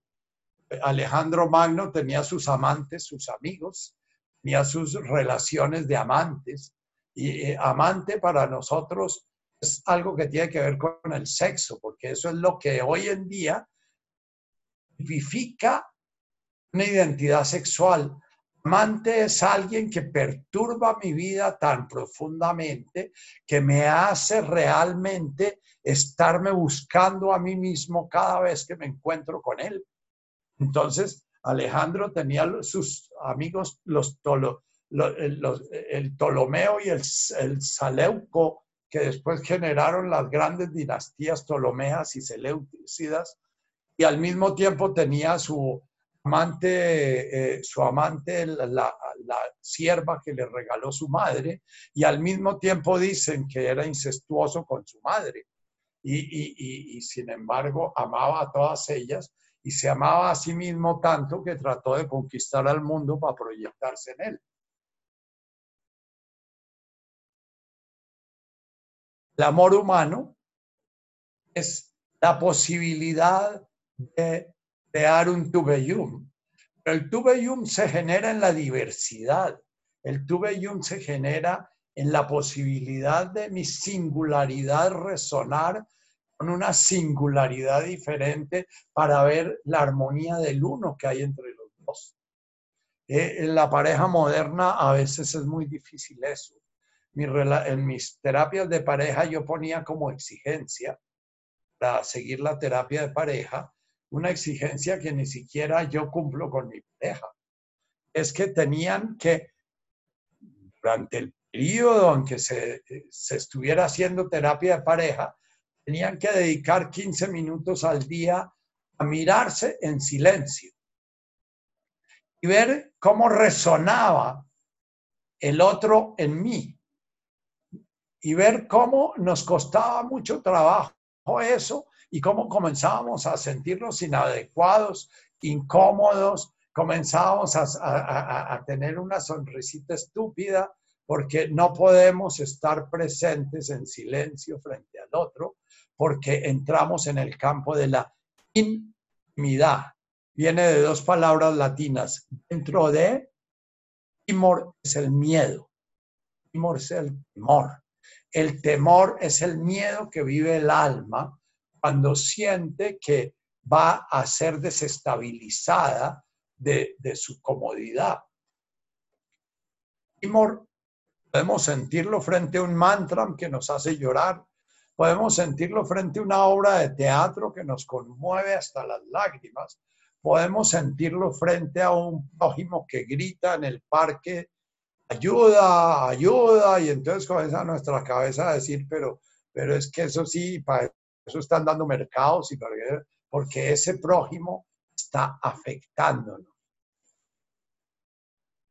Intimidad se da cuando nos dejamos afectar por una realidad. E intimidad máxima se da cuando nos dejamos afectar por una realidad consciente o nosotros. los seres humanos modernos frente a esa enorme dificultad de intimidad, hacemos intimidad con nuestras mascotas, porque hay un otro que nos reconozca, hay un otro que nos acepta, hay un otro que nos reconozca como distintos sin sentirse perturbado, porque el animal sí permite ser la realidad en cada percepción. Él no tiene una conciencia refleja que crea una imagen de sí mismo que rehuye la imagen de la realidad. Él sí puede vernos tal como somos y él sí puede vivir inmerso en la realidad y pues, digamos que los animales tienen una forma de iluminación. La iluminación divina que se está manifestando eh, como la materia tiene su iluminación, que es la conciencia divina en cada átomo, en cada protón, en cada electrón. Les contaba que un libro que leí de física cuántica habla de que la partícula, la subpartícula tiene conciencia, porque la subpartícula cambia su trayectoria cuando es observada o cuando no es observada. Entonces, ella se da cuenta. Ella es afectada por la presencia del observador. Y eso es algo que aún no ha logrado explicar la física moderna.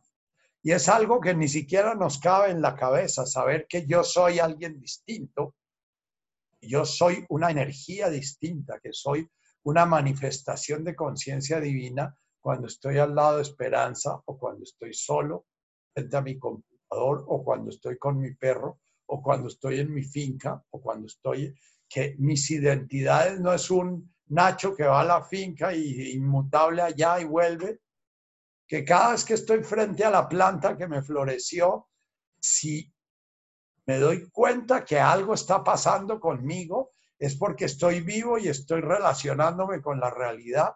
Si ni siquiera me doy cuenta que la planta florece, es porque estoy tan en mí mismado, selfishness llaman los gringos, eh, tan metido en mí mismo narcisista que la realidad no me está tocando, no me está afectando. Entonces posiblemente mi realidad va a estar creando imágenes mentales de mi hígado y mi pulmón y de mi riñón y de mi pie y de mi, del, de mi dedo gordo, eso se llama la hipocondriasis, ¿no? Que es estar permanentemente perdido en la, en la interpretación de la senestesia, pero una interpretación mental, porque el cuerpo no dice que tiene una hepatitis, ni el cuerpo dice que tiene un infarto, ni el cuerpo dice que tiene una, eh, una hipoglicemia. El cuerpo dice siento mareo, el cuerpo dice siento gordo, flaquito, siento hormigueo, siento... El cuerpo dice, y nuestra mente es la que, la que interpreta infarto, eh, etcétera, ¿no?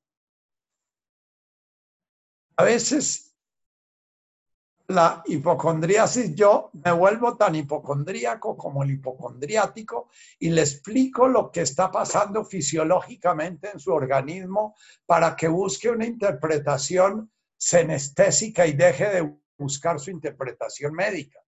El ataque de pánico muy común en los seres humanos modernos es la, la sensación de muerte inminente, ¿ya? Yo le digo, metas en eso, que lo que está pasando es que la realidad lo está desestructurando.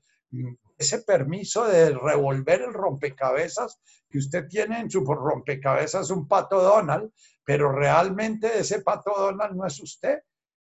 Desarme sus piezas y puede que después cuando las vaya a armar va a encontrar un rompecabezas que represente una realidad inmensamente más rica que un pato Donald. ¿Ya? Eh, nosotros creamos un rompecabezas con tres piezas sin permitir que cada una de esas piezas sea desintegrada para crear un rompecabezas de 10.000 piezas que nos permita generar mil contemplaciones de la realidad diferentes a través de esta mentecita eh, eh, torpe. Nuestra mente, dice Byung-Hun Han, en ese video, se lo recomiendo. Va a ser difícil para muchos porque nuevamente un filósofo le pide a la mente pensar y la mente moderna dejó de pensar. La mente moderna acumula datos, acumula información, entonces saca el video de cómo se instala la vaina, o saca el video de cómo se medita, o saca el video y entonces acumula esa información. No permite que se desintegre una imagen hecha para crear otra imagen más compleja, que es la comprensión. Úsenlo como meditación, ese video que salió en coronavirus. Los que no estén en coronavirus pueden pedirle a, eh, a cualquiera que esté en coronavirus que los invite al chat y los invita. Y, bueno, aprovechan porque ese chat lo pienso matar pronto.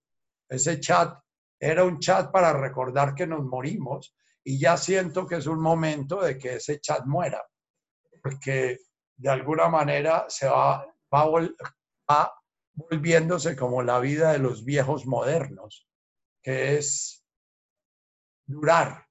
Dice Byung-Chun Chan en otro de sus textos, los seres humanos modernos gozan durar, pero sacrifican la vida para poder durar. Y eso es lo que estamos haciendo todos guardados, sacrificando la vida para poder durar un poquito más. ¿Ya? Eh, es muy difícil hablar al ser humano moderno que acepte la muerte, porque la acepta en la mente, pero no la acepta en su carne. No acepta que esta comida que me estoy comiendo tiene un significado profundo porque se va a volver vida, pero se vuelve vida en este presente. De que este es el último presente en donde estos alimentos, que son un regalo de todo el universo, se pueden transformar en esta vida que está siendo consciente de la divinidad que se manifiesta en él y en el universo entero. Y ese es el significado de ese alimento, que se va a volver consciente al transformarse en mí y yo en transformarme en él, porque yo me transformo en proteína, yo me transformo en carbohidrato, yo me transformo en, si no, no se podría hacer el metabolismo los comedores modernos son eh, que tiene tantos de azúcares y que tiene tantos de esa grasa y tantos de, de, lípidos y de los lípidos son transgénicos y los otros son trans no sé qué y que sí sé cuánto. Comemos desde la mente, no comemos desde el, desde el organismo. Inventamos 20.000 historias vegetarianas, veganas, de, eh, el ser humano antiguo no podía ser ni vegetariano, ni vegano, ni nada de esas cosas, porque le tocaba comer lo que le daba la madre natura, ¿ya? El ser humano moderno entonces se siente muy bueno porque es vegano y no hace sufrir a los animales en su, en su comida, y sin embargo no está sintiendo ni siquiera al prójimo, ni lo que le está haciendo sufrir al prójimo con su cerramiento. Entonces, tuve un, es un sonido que va a sonar dentro de mí, entre mí y lo que me rodea, entre mí y mis prójimos. Entonces, cada hum tiene que ser un hum en un momento presente, en un aquí y ahora determinado, en un lugar determinado, en un tiempo determinado y en una conciencia presente determinada. En ningún otro lado se va a dar ese tubejo. Yo usé una metáfora la primera vez que expliqué este, este sonido. Y era la metáfora de la madre esconde a su hijo el regalo que le trajo de Navidad y juega el juego de frío y caliente. Todos ustedes debieron jugar ese juego de niños. Y entonces en ese juego de frío y calientes, cuando el niñito va como en la dirección hacia el regalo, entonces dice tibio, tibio. Y si el niño se, sale de la dirección, eh, te estás enfriando, te estás enfriando. Y si vuelve otra vez a la dirección, uy, te estás calentando. Y si acelera el paso en la dirección que es, uy, caliente, caliente, caliente. Y, y, si va llegando, todo en la madre está diciendo exultante, caliente, caliente, te quemaste, ¿no? ¿Ya? El tube y hum es como ese irnos sintonizando en la dirección, la oración que rezan los sufis es en dirección al uno y sigue toda una oración, ¿ya? Invocando el cuerpo, invocando las emociones, invocando la mente. Todo sintonizándonos con el uno. Y en el sufismo es muy bello ese Ala, Ala, Ala, Erahman, Erahim, Ala. Y duran horas en eso. Eso es un tomar todo mi cuerpo, mi voz, mi vibración, buscar, buscando sintonizarlo con el uno que está dentro, fuera y en todas partes. No hay nada que no sea ala. Todo lo que se manifiesta es ala. ala es, no hay absolutamente nada que no sea la manifestación de esa conciencia una. Y que no sea el gozo de esa conciencia una. Y que no sea la creación creante esa conciencia una. En, el arameo no hay verbos, eh, por tanto no hay tiempos. No sé cómo pensaban esos personajes. Nos decía nuestro profesor de exégesis que se llamaba eh, eh, Morán, padre Morán, un canadiense que estudió ocho años en el, en el Sinaí y fue de los que crearon la escuela, la escuela bíblica de Jerusalén. Eh, a raíz del descubrimiento de Qumran, me decías que nadie puede entender lo que Jesús habló si no se quita su cabeza de occidental y se pone una cabeza de oriental. Eh, eh, la cabeza del oriental, tuve hijo, dice Neil Douglas, es el que está sintonizado sabiendo que la luna está creciendo, sabiendo que la luna está menguando, sabiendo que la luna está escondida, sabiendo que la luna está llena, porque cuando la luna está llena se siente distinto de cuando está menguando y se siente distinto de cuando está creciendo y se siente distinto de cuando hay luna nueva. Para nosotros los hombres modernos es absolutamente absurdo creer que los estados de ánimo cambian con las lunas y que los estados de, ánimo cambian con las estaciones. Y entonces se considera patología el que una persona haga una depresión invernal y que, y, que una persona sea lunática. Hoy en día hay personas que todavía en su carga genética cargan información lunática. Entonces, cuando hay luna llena, se sienten de una manera distinta de cuando la luna está menguando o cuando la luna está creciendo. Nosotros tenemos que ir a un almanaque que nos dice en qué luna estamos el día 6 de septiembre. Eh, el, nómada sabía que era 6 de septiembre porque estaba sintiendo que la luna estaba menguando o que estaba y que era septiembre porque estaba ya el sol pasando por un sitio distinto de donde pasaba cuando pasa por el, eh, y nosotros en el trópico perdimos la posibilidad de ver que cada día es distinto, porque la luna es distinta, porque el sol es distinto, porque la luz es distinta, porque la temperatura es distinta. Nosotros tenemos unos climas que son muchas veces la misma temperatura, la misma luz en todo el tiempo. Sin embargo, nuestros campesinos antiguos, nuestros campesinos que estaban todavía vinculados a la tierra, sabían cuándo era menguante, sabían cuándo era creciente, sabían cuándo iba a llover, sabían cuándo no iba a llover. Ahora nosotros le preguntamos es al el, el weather. Y entonces pichamos weather y miramos para dentro de cinco días el weather para ver si organizamos el viaje con el convertible o si organizamos el viaje en el carro tapado la inseguridad que, de la cual habla de la cual habla la Watson en su libro de la sabiduría, la inseguridad hace parte esencial del sentido de la vida.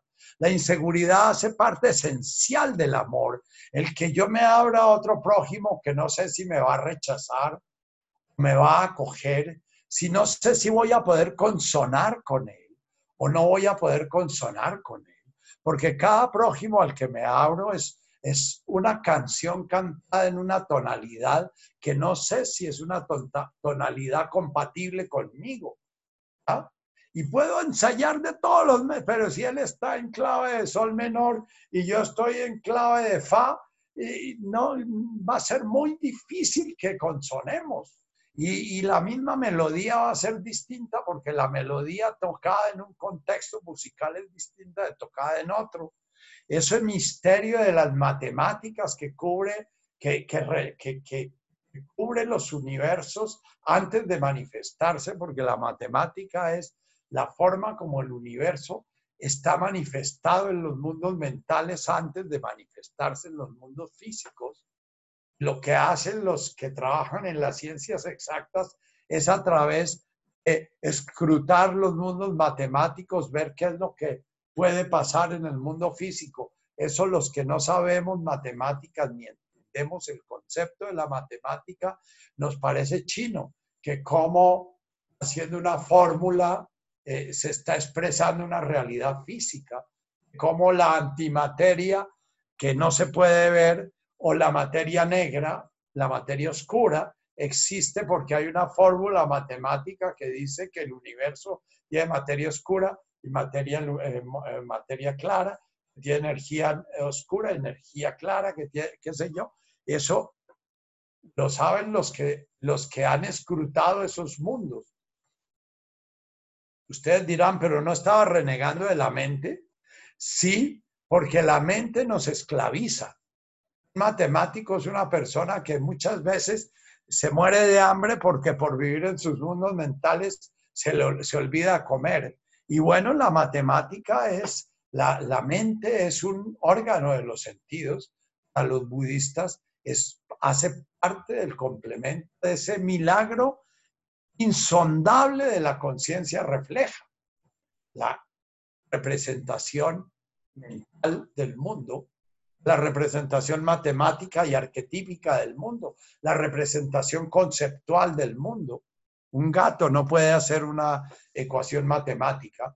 Cuando nosotros decimos 2 más 2 igual a 4, nos parece una cosa muy simple. Sin embargo, estamos habitando los mundos mentales que no estamos hablando de ninguna realidad fenoménica. Tenemos que añadirle naranjas al 2 o, lápices o alguna vaina para que ese 2 aterrice en el mundo fenoménico. Francis Lucille dice que para eh, él, cuando entró a estudiar matemáticas, gastó un año entero tratando de comprender el concepto del 1, el concepto del 0, que hay escritos 80 libros extensísimos. ¿De dónde sale el concepto de cero? Aparece en la conciencia humana después del siglo XII con los árabes. Antes no existía el cero. Entonces los romanos amontonaban rayitas y X y L y ad infinitum, lo mismo que los, fenicios y los egipcios y todo. Las matemáticas no tenían el cero.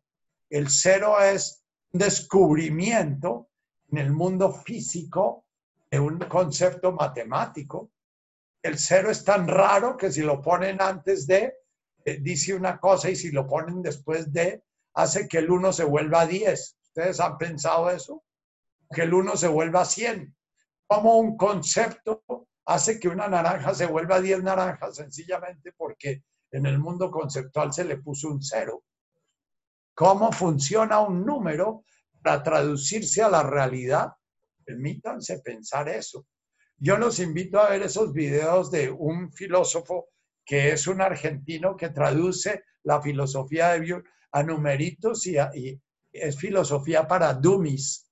Entonces puede que se metan a Byung Jung y, y, todavía les toque comenzar a ejercitar esa mente archivada, pero puede que se metan en el otro para dummies y eso les dé el primer paso para poder entender que la mente tiene una dimensión que no es imaginarse el carrito bonito o los 22 kilos del, cuerpo que voy a aumentar porque como tatas o porque como la otra cosa.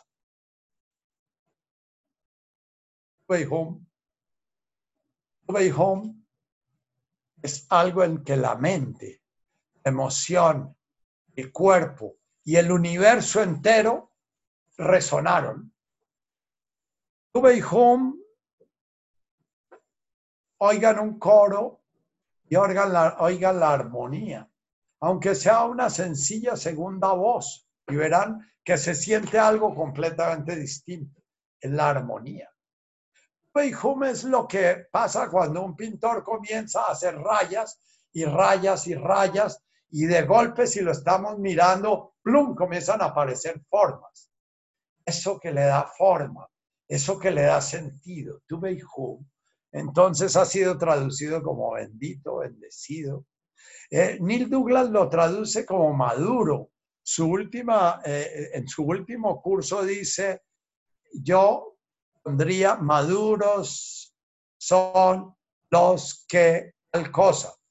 Pero maduro, sí, madura es el momento en que el director de la orquesta logra que la, la orquesta madure una, una sinfonía, es cuando logra que todas las partes se armonicen de tal manera que se oiga como un uno.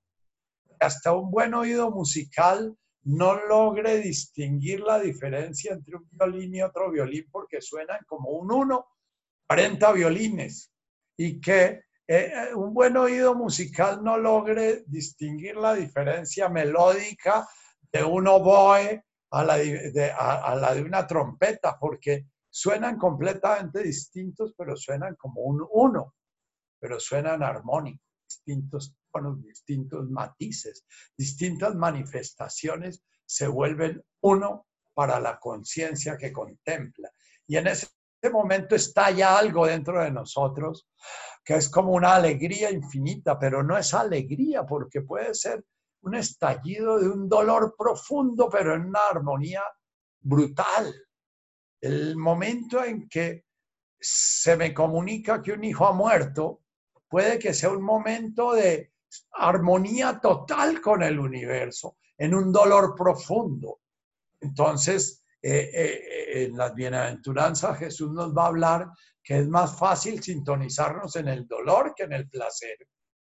Es más fácil estar oyendo la disonancia en el dolor que oyendo la disonancia en el placer porque en el placer sencillamente nos olvidamos del otro. ¿Ya? En el dolor estamos sintiendo la diferencia.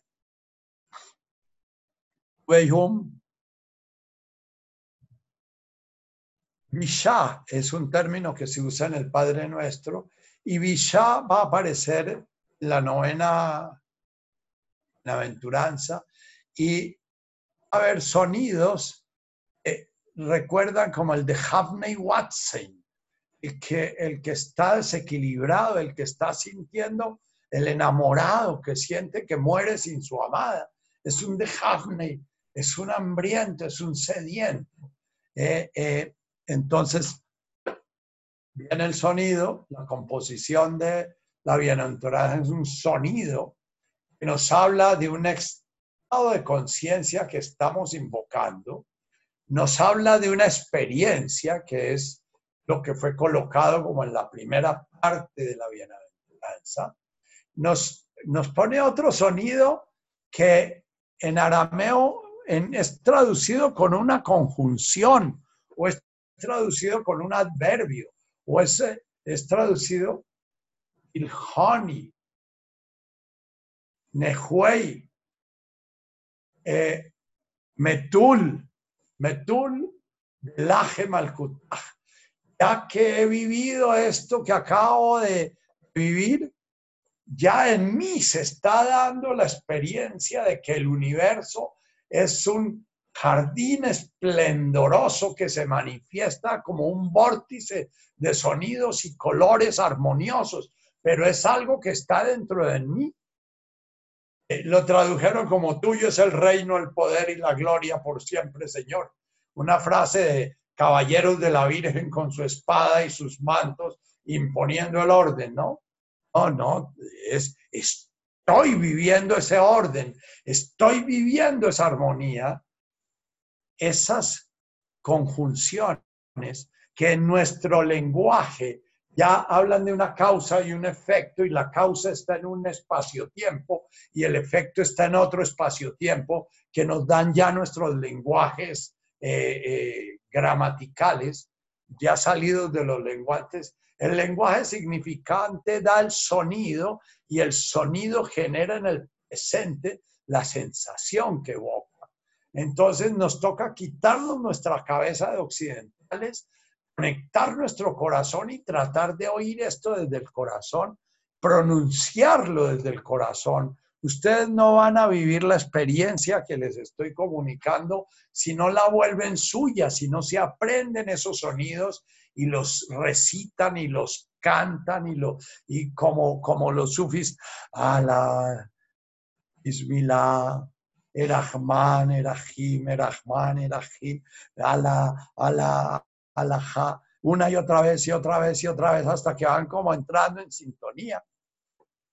Ayer nos invitaban a unos sicares sufis y es una hora repitiendo el sonido, repitiendo el sonido, repitiendo el sonido. Si todo mi organismo, hasta sus últimas células se organizan y resuenan con el universo entero que está siendo invocado en ese sonido la o en ese sonido Avum o en ese sonido um, ese um, de buas, de buas, aya, bu. en, el sánscrito, um se refiere ya a la divinidad manifestada. Om, a, hum. Om es la divinidad en su ser.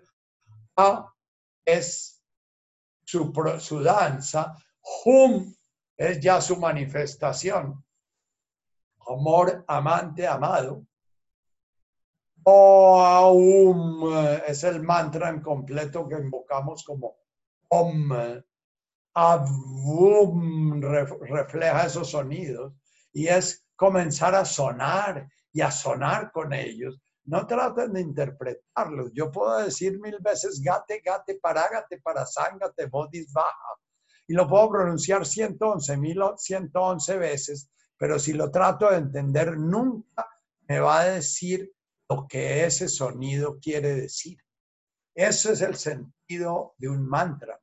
Es un sonido que llevamos a nuestro, nuestro cuerpo, es como un instrumento musical y ese instrumento musical tiene que afinar el sitio donde se templan las cuerdas, la, tensión de las cuerdas, la, la caja de resonancia que es el cuerpo.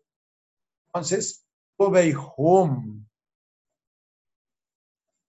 Ubeihum nos va a acompañar entonces todo este tiempo con nuestras bienaventuranzas. Y se me fue el tiempo-espacio y se me acabó el tiempo sin darme cuenta. Quería hoy iniciar la primera bienaventuranza, pero antes quería ponerlos en el contexto de a qué los invito. Ojalá pudiera invitarlos a danzarlas. Ojalá pudiéramos estar resonando con otras personas en, cada cántico de estos, en cada tubeihum con un tono y con una melodía y poder entonar esos alajá. Alajá ruja, dice el, canto de la primera bienaventuranza, compuesto por Neil Douglas, es la respiración mía evoca la respiración divina. La respiración mía está manifestando la, respiración divina. Pero si lo canto, Allah Haruha, Allah Haruha, Allah Haruha,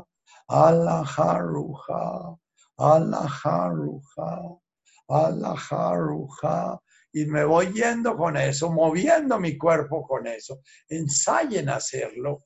Pongan videos de sufis cantando sus sonidos, porque el sufismo es, aunque sea una tradición islámica, es la, la verdadera tradición de la cual viene la enseñanza de Jesús. Jesús era un árabe, Jesús era un, eh, eh, era un medio oriental, Jesús era un nómada, Jesús era, eh, era, hacía parte de un pueblo que tenía un lenguaje que vivía en el presente.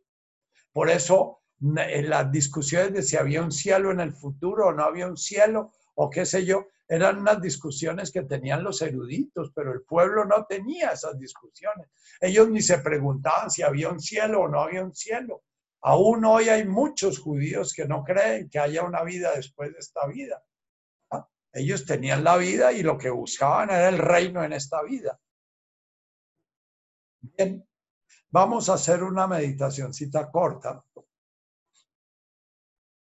Cierra tus ojos.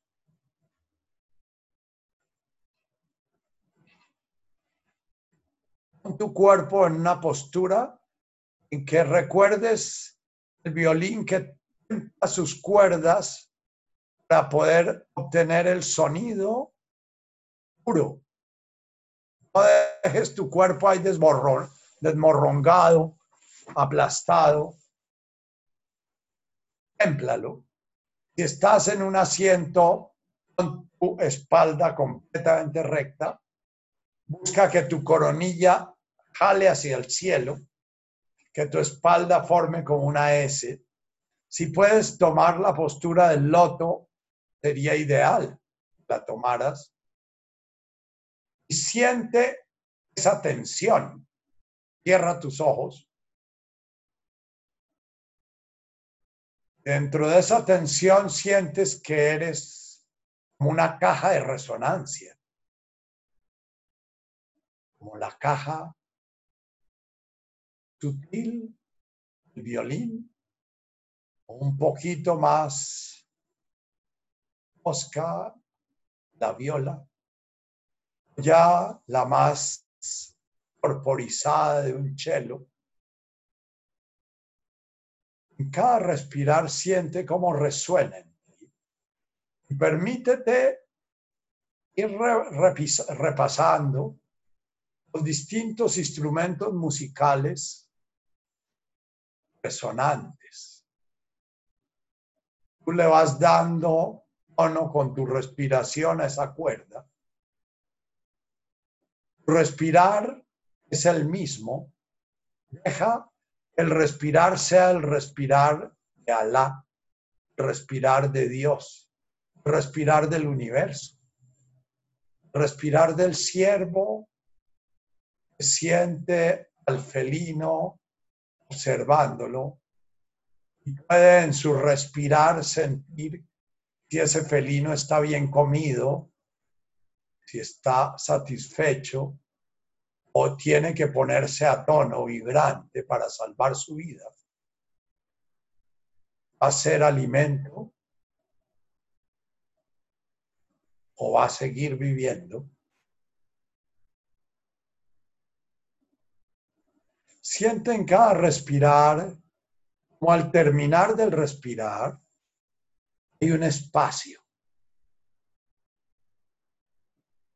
Hay un espacio espontáneo si no encuentras ese espacio espontáneo, es porque estás permitiendo la respiración con mayúscula, respire tu respirar. Y entonces, muy amorosamente, muy dulcemente, observa eso. Observa que aún no hay una sintonía. Cuando hay una sintonía, el terminar de tu respirar tiene una pausa y un descanso. Es la muerte, la entrega.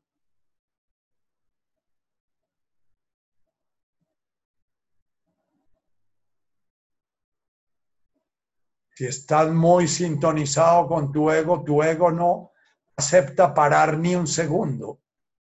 Entonces apenas se da la pauta, impulsa el siguiente siguiente respiración.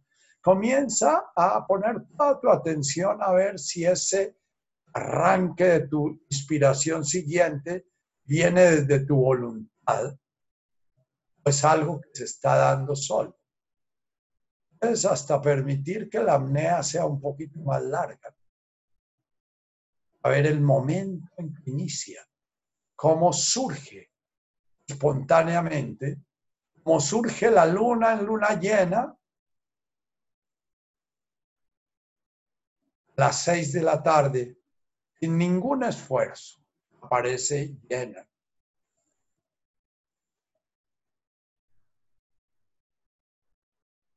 Como surge el agua de la nube cuando ha madurado. Ve observando tu respirar. Cuando llegas a la expiración, suelta.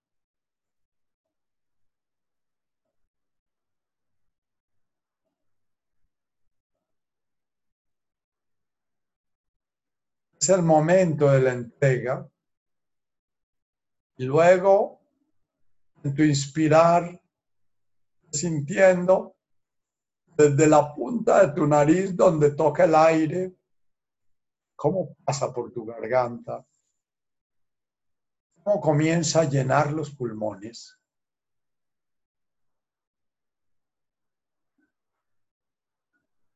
Siente todo tu organismo resonando con esa plenitud que se da en el éxtasis de tu inspiración.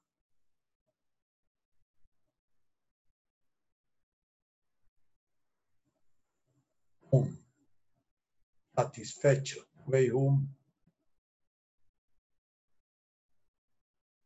Y observa cómo inicia la expiración, cómo esa inspiración viene del universo mismo. Tú no tienes que comenzar a expirar.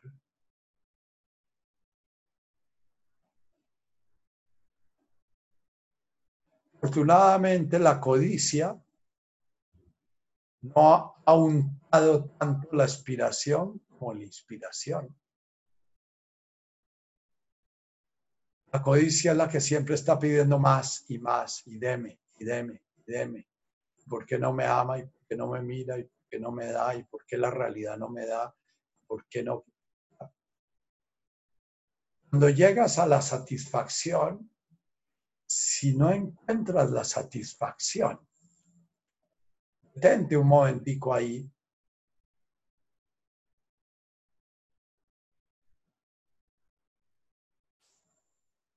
goza un momentico, ese instante en que tu anhelo vivir termina. Inicias tu proceso de muerte.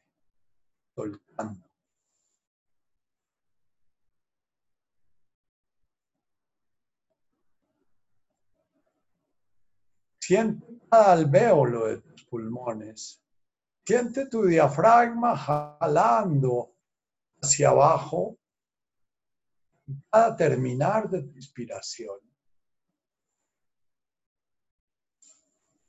Tu es ese instante. Meditar es poder ir buscando esos instantes para poder permanecer presente.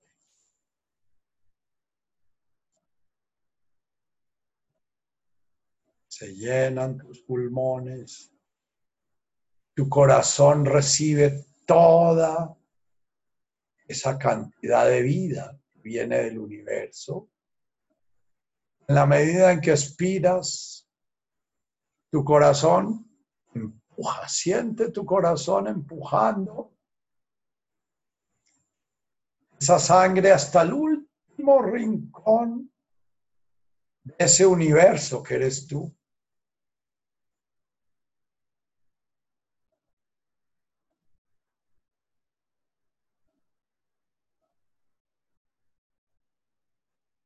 Y siente en tu respiración cómo va llegando toda la sangre que ha dejado todo su oxígeno a tus pulmones.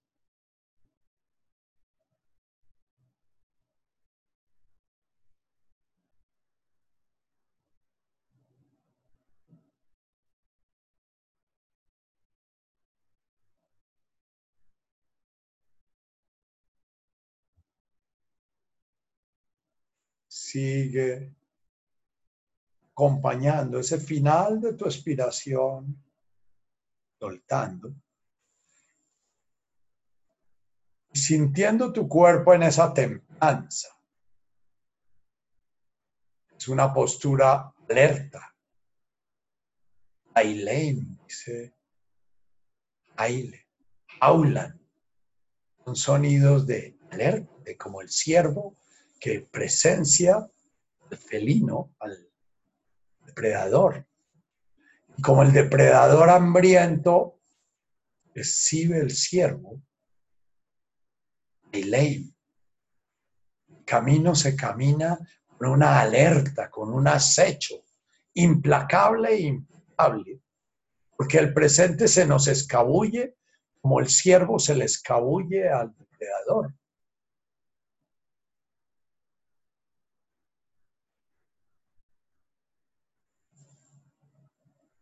Toda tu atención en ese final,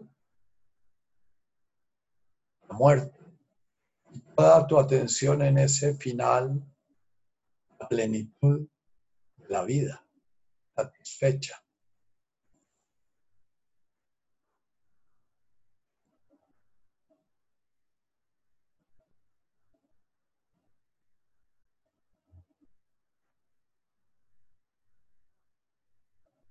Siente esa plenitud entregándose a cada glóbulo rojo que pasa por el pulmón, recibiendo y entregando tus desechos.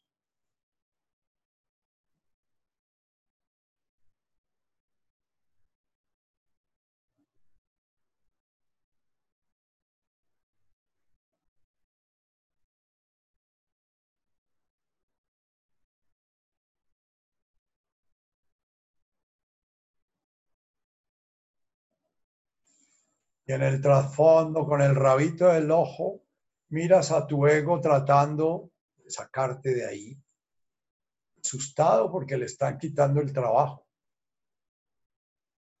Tu ego creando imágenes mentales, tu ego tejiendo cabezota que se impone con esa danza divina la vida manifestándose en ese profundamente complejo universo que eres tú.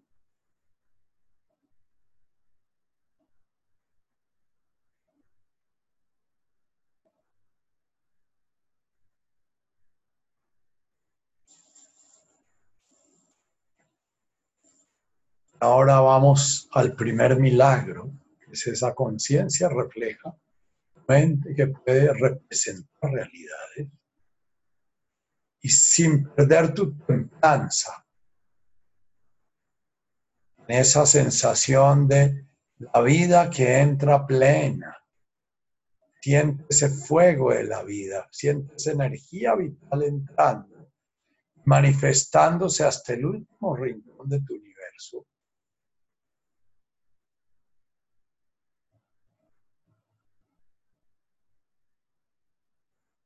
Ahora te vas a permitir imaginar los prójimos en este momento. Están viviendo unos pulmones que ya están entregando la vida.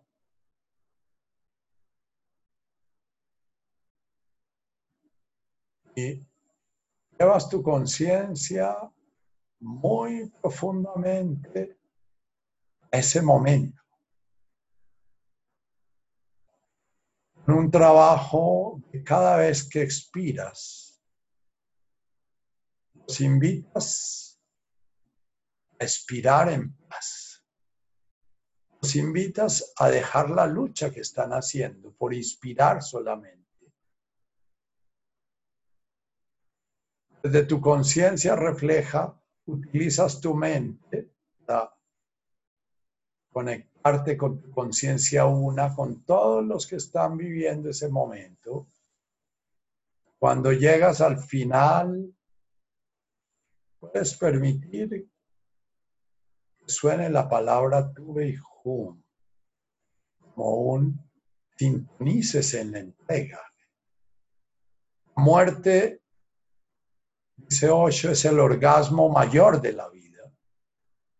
El momento mayor realización. Sale tu aire, entregas ya conectas con los que están entregando. Los que pueden estar soltando su último respiro. Nuevamente vuelves a ti, llegas a esa plenitud luminosa, esa plenitud gozosa, esa plenitud y busca la forma de transformarla en luz, en sonido, en armonía. La mandas nuevamente acompañando esos pulmones que están entregándose, están terminando su ciclo. Esas lunas que ya están siendo unas uñitas. la siguiente noche va a ser luna nueva dicen nuestros chamanes. Luna nueva, luna biche, un nuevo nacer.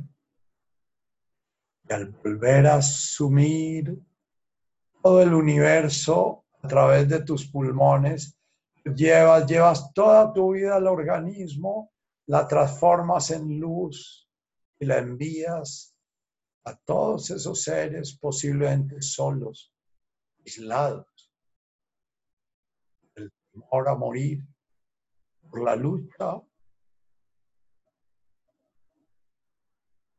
contra la realidad, los invitas a soltar su lucha, a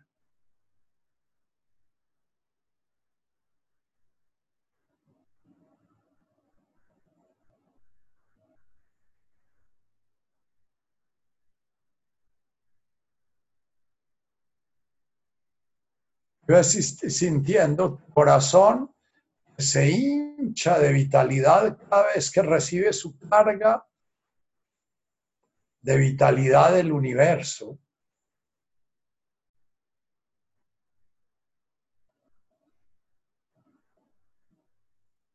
Y en tu espirar acompañas esos corazones exiguos de su carga de vitalidad los invitas a cesar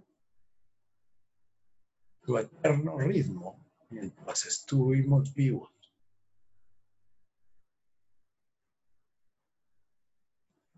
Y si dentro de ti el eguito quiere quitarte, sacarte de este juego gozoso, y te dice, uy, ¿qué tal que se te pare el corazón por imaginarlo? ¿O qué tal que se te apaguen tus pulmones? Entonces, contigo mismo, contigo misma, vas a seguir este mismo ejercicio. Tomas inundas de confianza. Confianza significa todo está bien. El vivir, el morir. Salud, la enfermedad. Todo está bien en ese instante tu hijo, en ese orgasmo, está muy bien la diferencia, porque ahí se están uniendo las diferencias.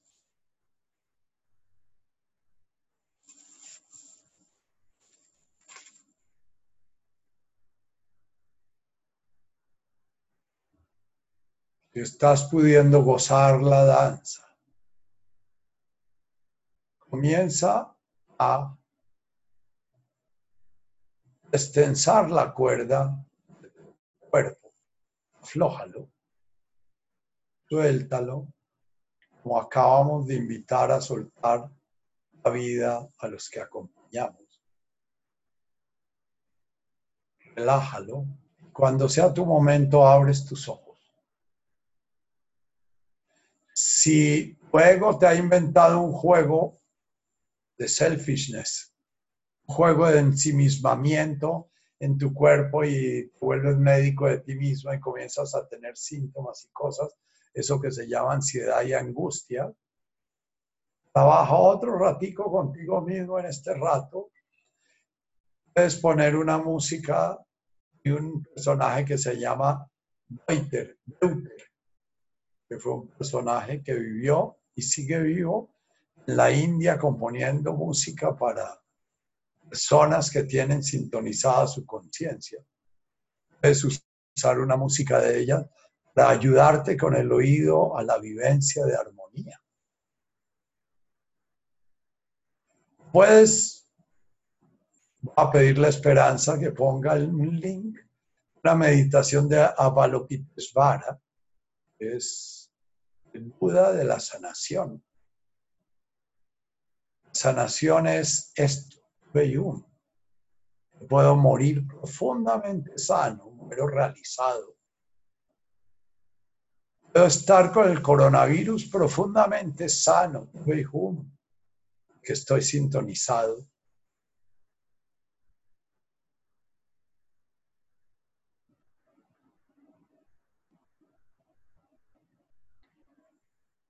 cuando abras tus ojos y quieras ya despedirte, pedimos a la tatica que abra las cámaras para los que quieran despedirse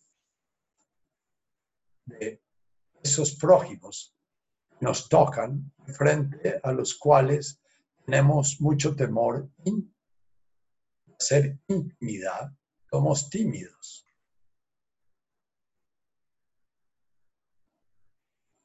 Gracias, Nacho. Gracias, Tatica. Gracias. Gracias. Espero que al menos la vida y la muerte se hayan podido juntar en un momentico para que dejemos de andar paranoicos. Besos y abrazos. Gracias. Gracias, gracias, gracias. Gracias. Muchas gracias. Puedes escribir el nombre de, de la música. Un saludo a todos ustedes en cada lunes que se juntan, pueden ver. llevan a sentirme el director de la orquesta tratando de sintonizarlos. Ah, el primero que me tengo que sintonizar soy yo para poderlo sintonizar. Claro. Gracias, Nachito. Gracias. Muchas gracias. Muchas gracias. Gracias, gracias. Gracias, Nachito. Gracias, Nachito. Bueno, hasta el próximo lunes, si Dios nos la presta. Bueno, hasta luego.